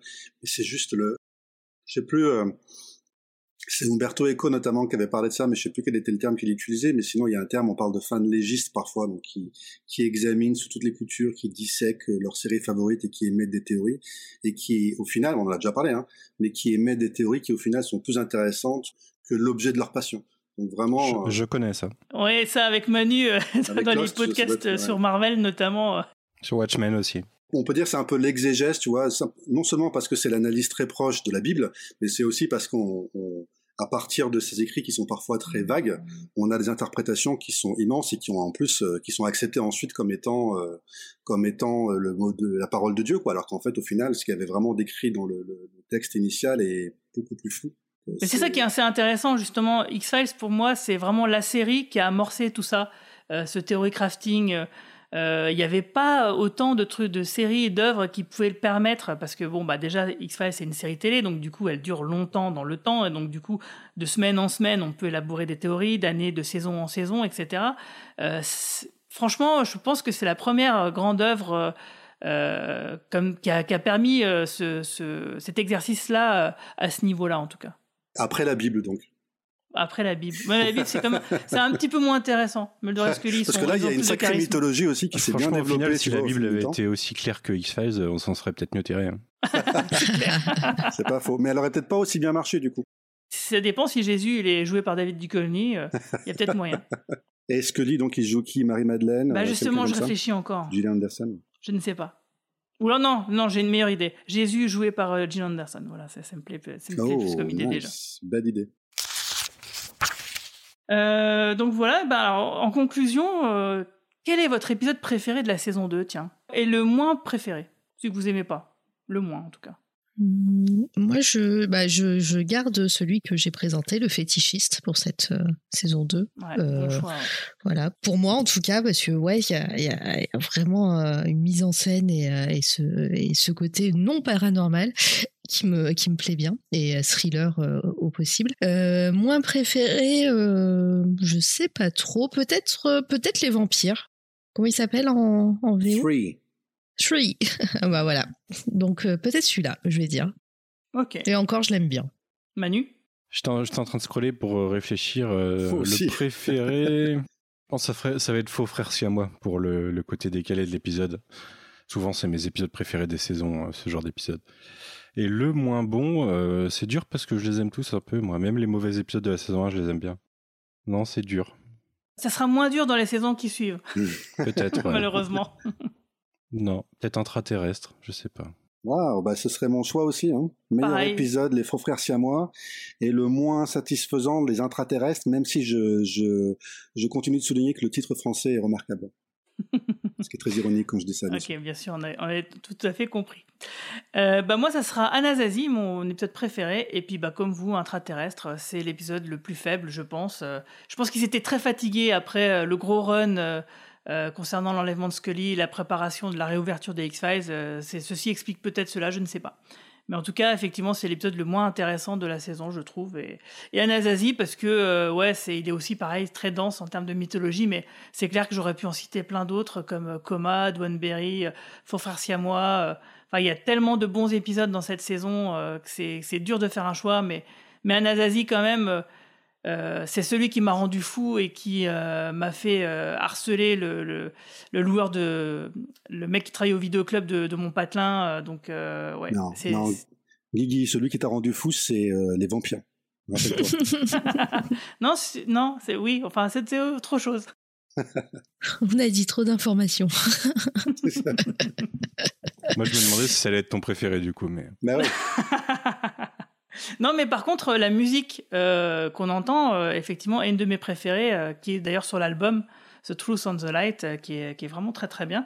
Et d'ailleurs, on va se quitter aussi en musique avec, donc, figurez-vous que sur le, CD que j'ai ici, alors je regarde, il s'appelle The Key of the X, que, qui est superbe, j'adore d'ailleurs le dessin de cette jaquette, il y a une piste cachée tout au début. Pour l'écouter, il faut, quand on est sur la première piste au début, bah, il faut revenir en arrière. Et du coup, euh, c'est à ce moment-là donc euh, qu'elle va, euh, qu'elle va apparaître. Tu sais que j'ai un album un X-Files japonais, je crois, qui m'a spontanément été envoyé par un, Wow. un, un lecteur ou un, un auditeur de- du coin pop un jour. C'est Et cool. euh, je l'ai jamais écouté parce que j'ai plus de lecteur CD depuis longtemps. Ah, Merde. Mais j'adore j'adore le, le visuel en tout cas. En tout cas, donc euh, ce- cette piste cachée, c'est la version du thème de X-Files euh, par Nick Cave et Dirty Three. Et euh, c'est vraiment moi une musique que j'avais bien aimée parce qu'on l'avait entendue dans un documentaire sur X-Files à l'époque euh, où on nous présentait justement l'histoire des trois premières saisons pour euh, mettre dans le bain ceux qui découvraient à l'époque. Et je l'avais entendue et je savais pas d'où elle venait. Et c'est là que j'ai découvert qu'en fait elle était en piste cachée sur le CD euh, que j'avais. Et donc du coup j'étais ravi de la, la découvrir et de bah, du coup c'est une bonne façon de terminer cet épisode sur la saison 2. Nick Cave, c'est toujours une bonne façon de finir de toute façon. C'est clair. Avant de se quitter, on va citer nos sources pour réaliser ce podcast. Euh, tout d'abord, bah, il y avait nos souvenirs, mais aussi le guide non officiel de N.E. Genge, diverses interviews parues dans les Mad Movies et les écrans fantastiques de l'époque, sans oublier bien sûr les bonus des DVD, mais j'ai aussi repris des textes que Mehdi et moi-même avions écrits avec Sebos Estregold pour le site La Vérité est ici, lvei.net. Et d'ailleurs, si vous souhaitez avoir encore plus d'anecdotes sur les épisodes, eh bien je vous invite à vous y rendre, le site est tenu par le Martien désormais, et vous pouvez aussi vous inscrire sur le forum qui existe toujours également, et sur lequel bah, vous pourrez venir papoter avec moi. Et bien sur ce, bah, merci d'avoir discuté de cette saison 2 avec moi, et puis bah, je vous dis donc au mois prochain. Salut tout le monde Merci à Salut. tous. Salut.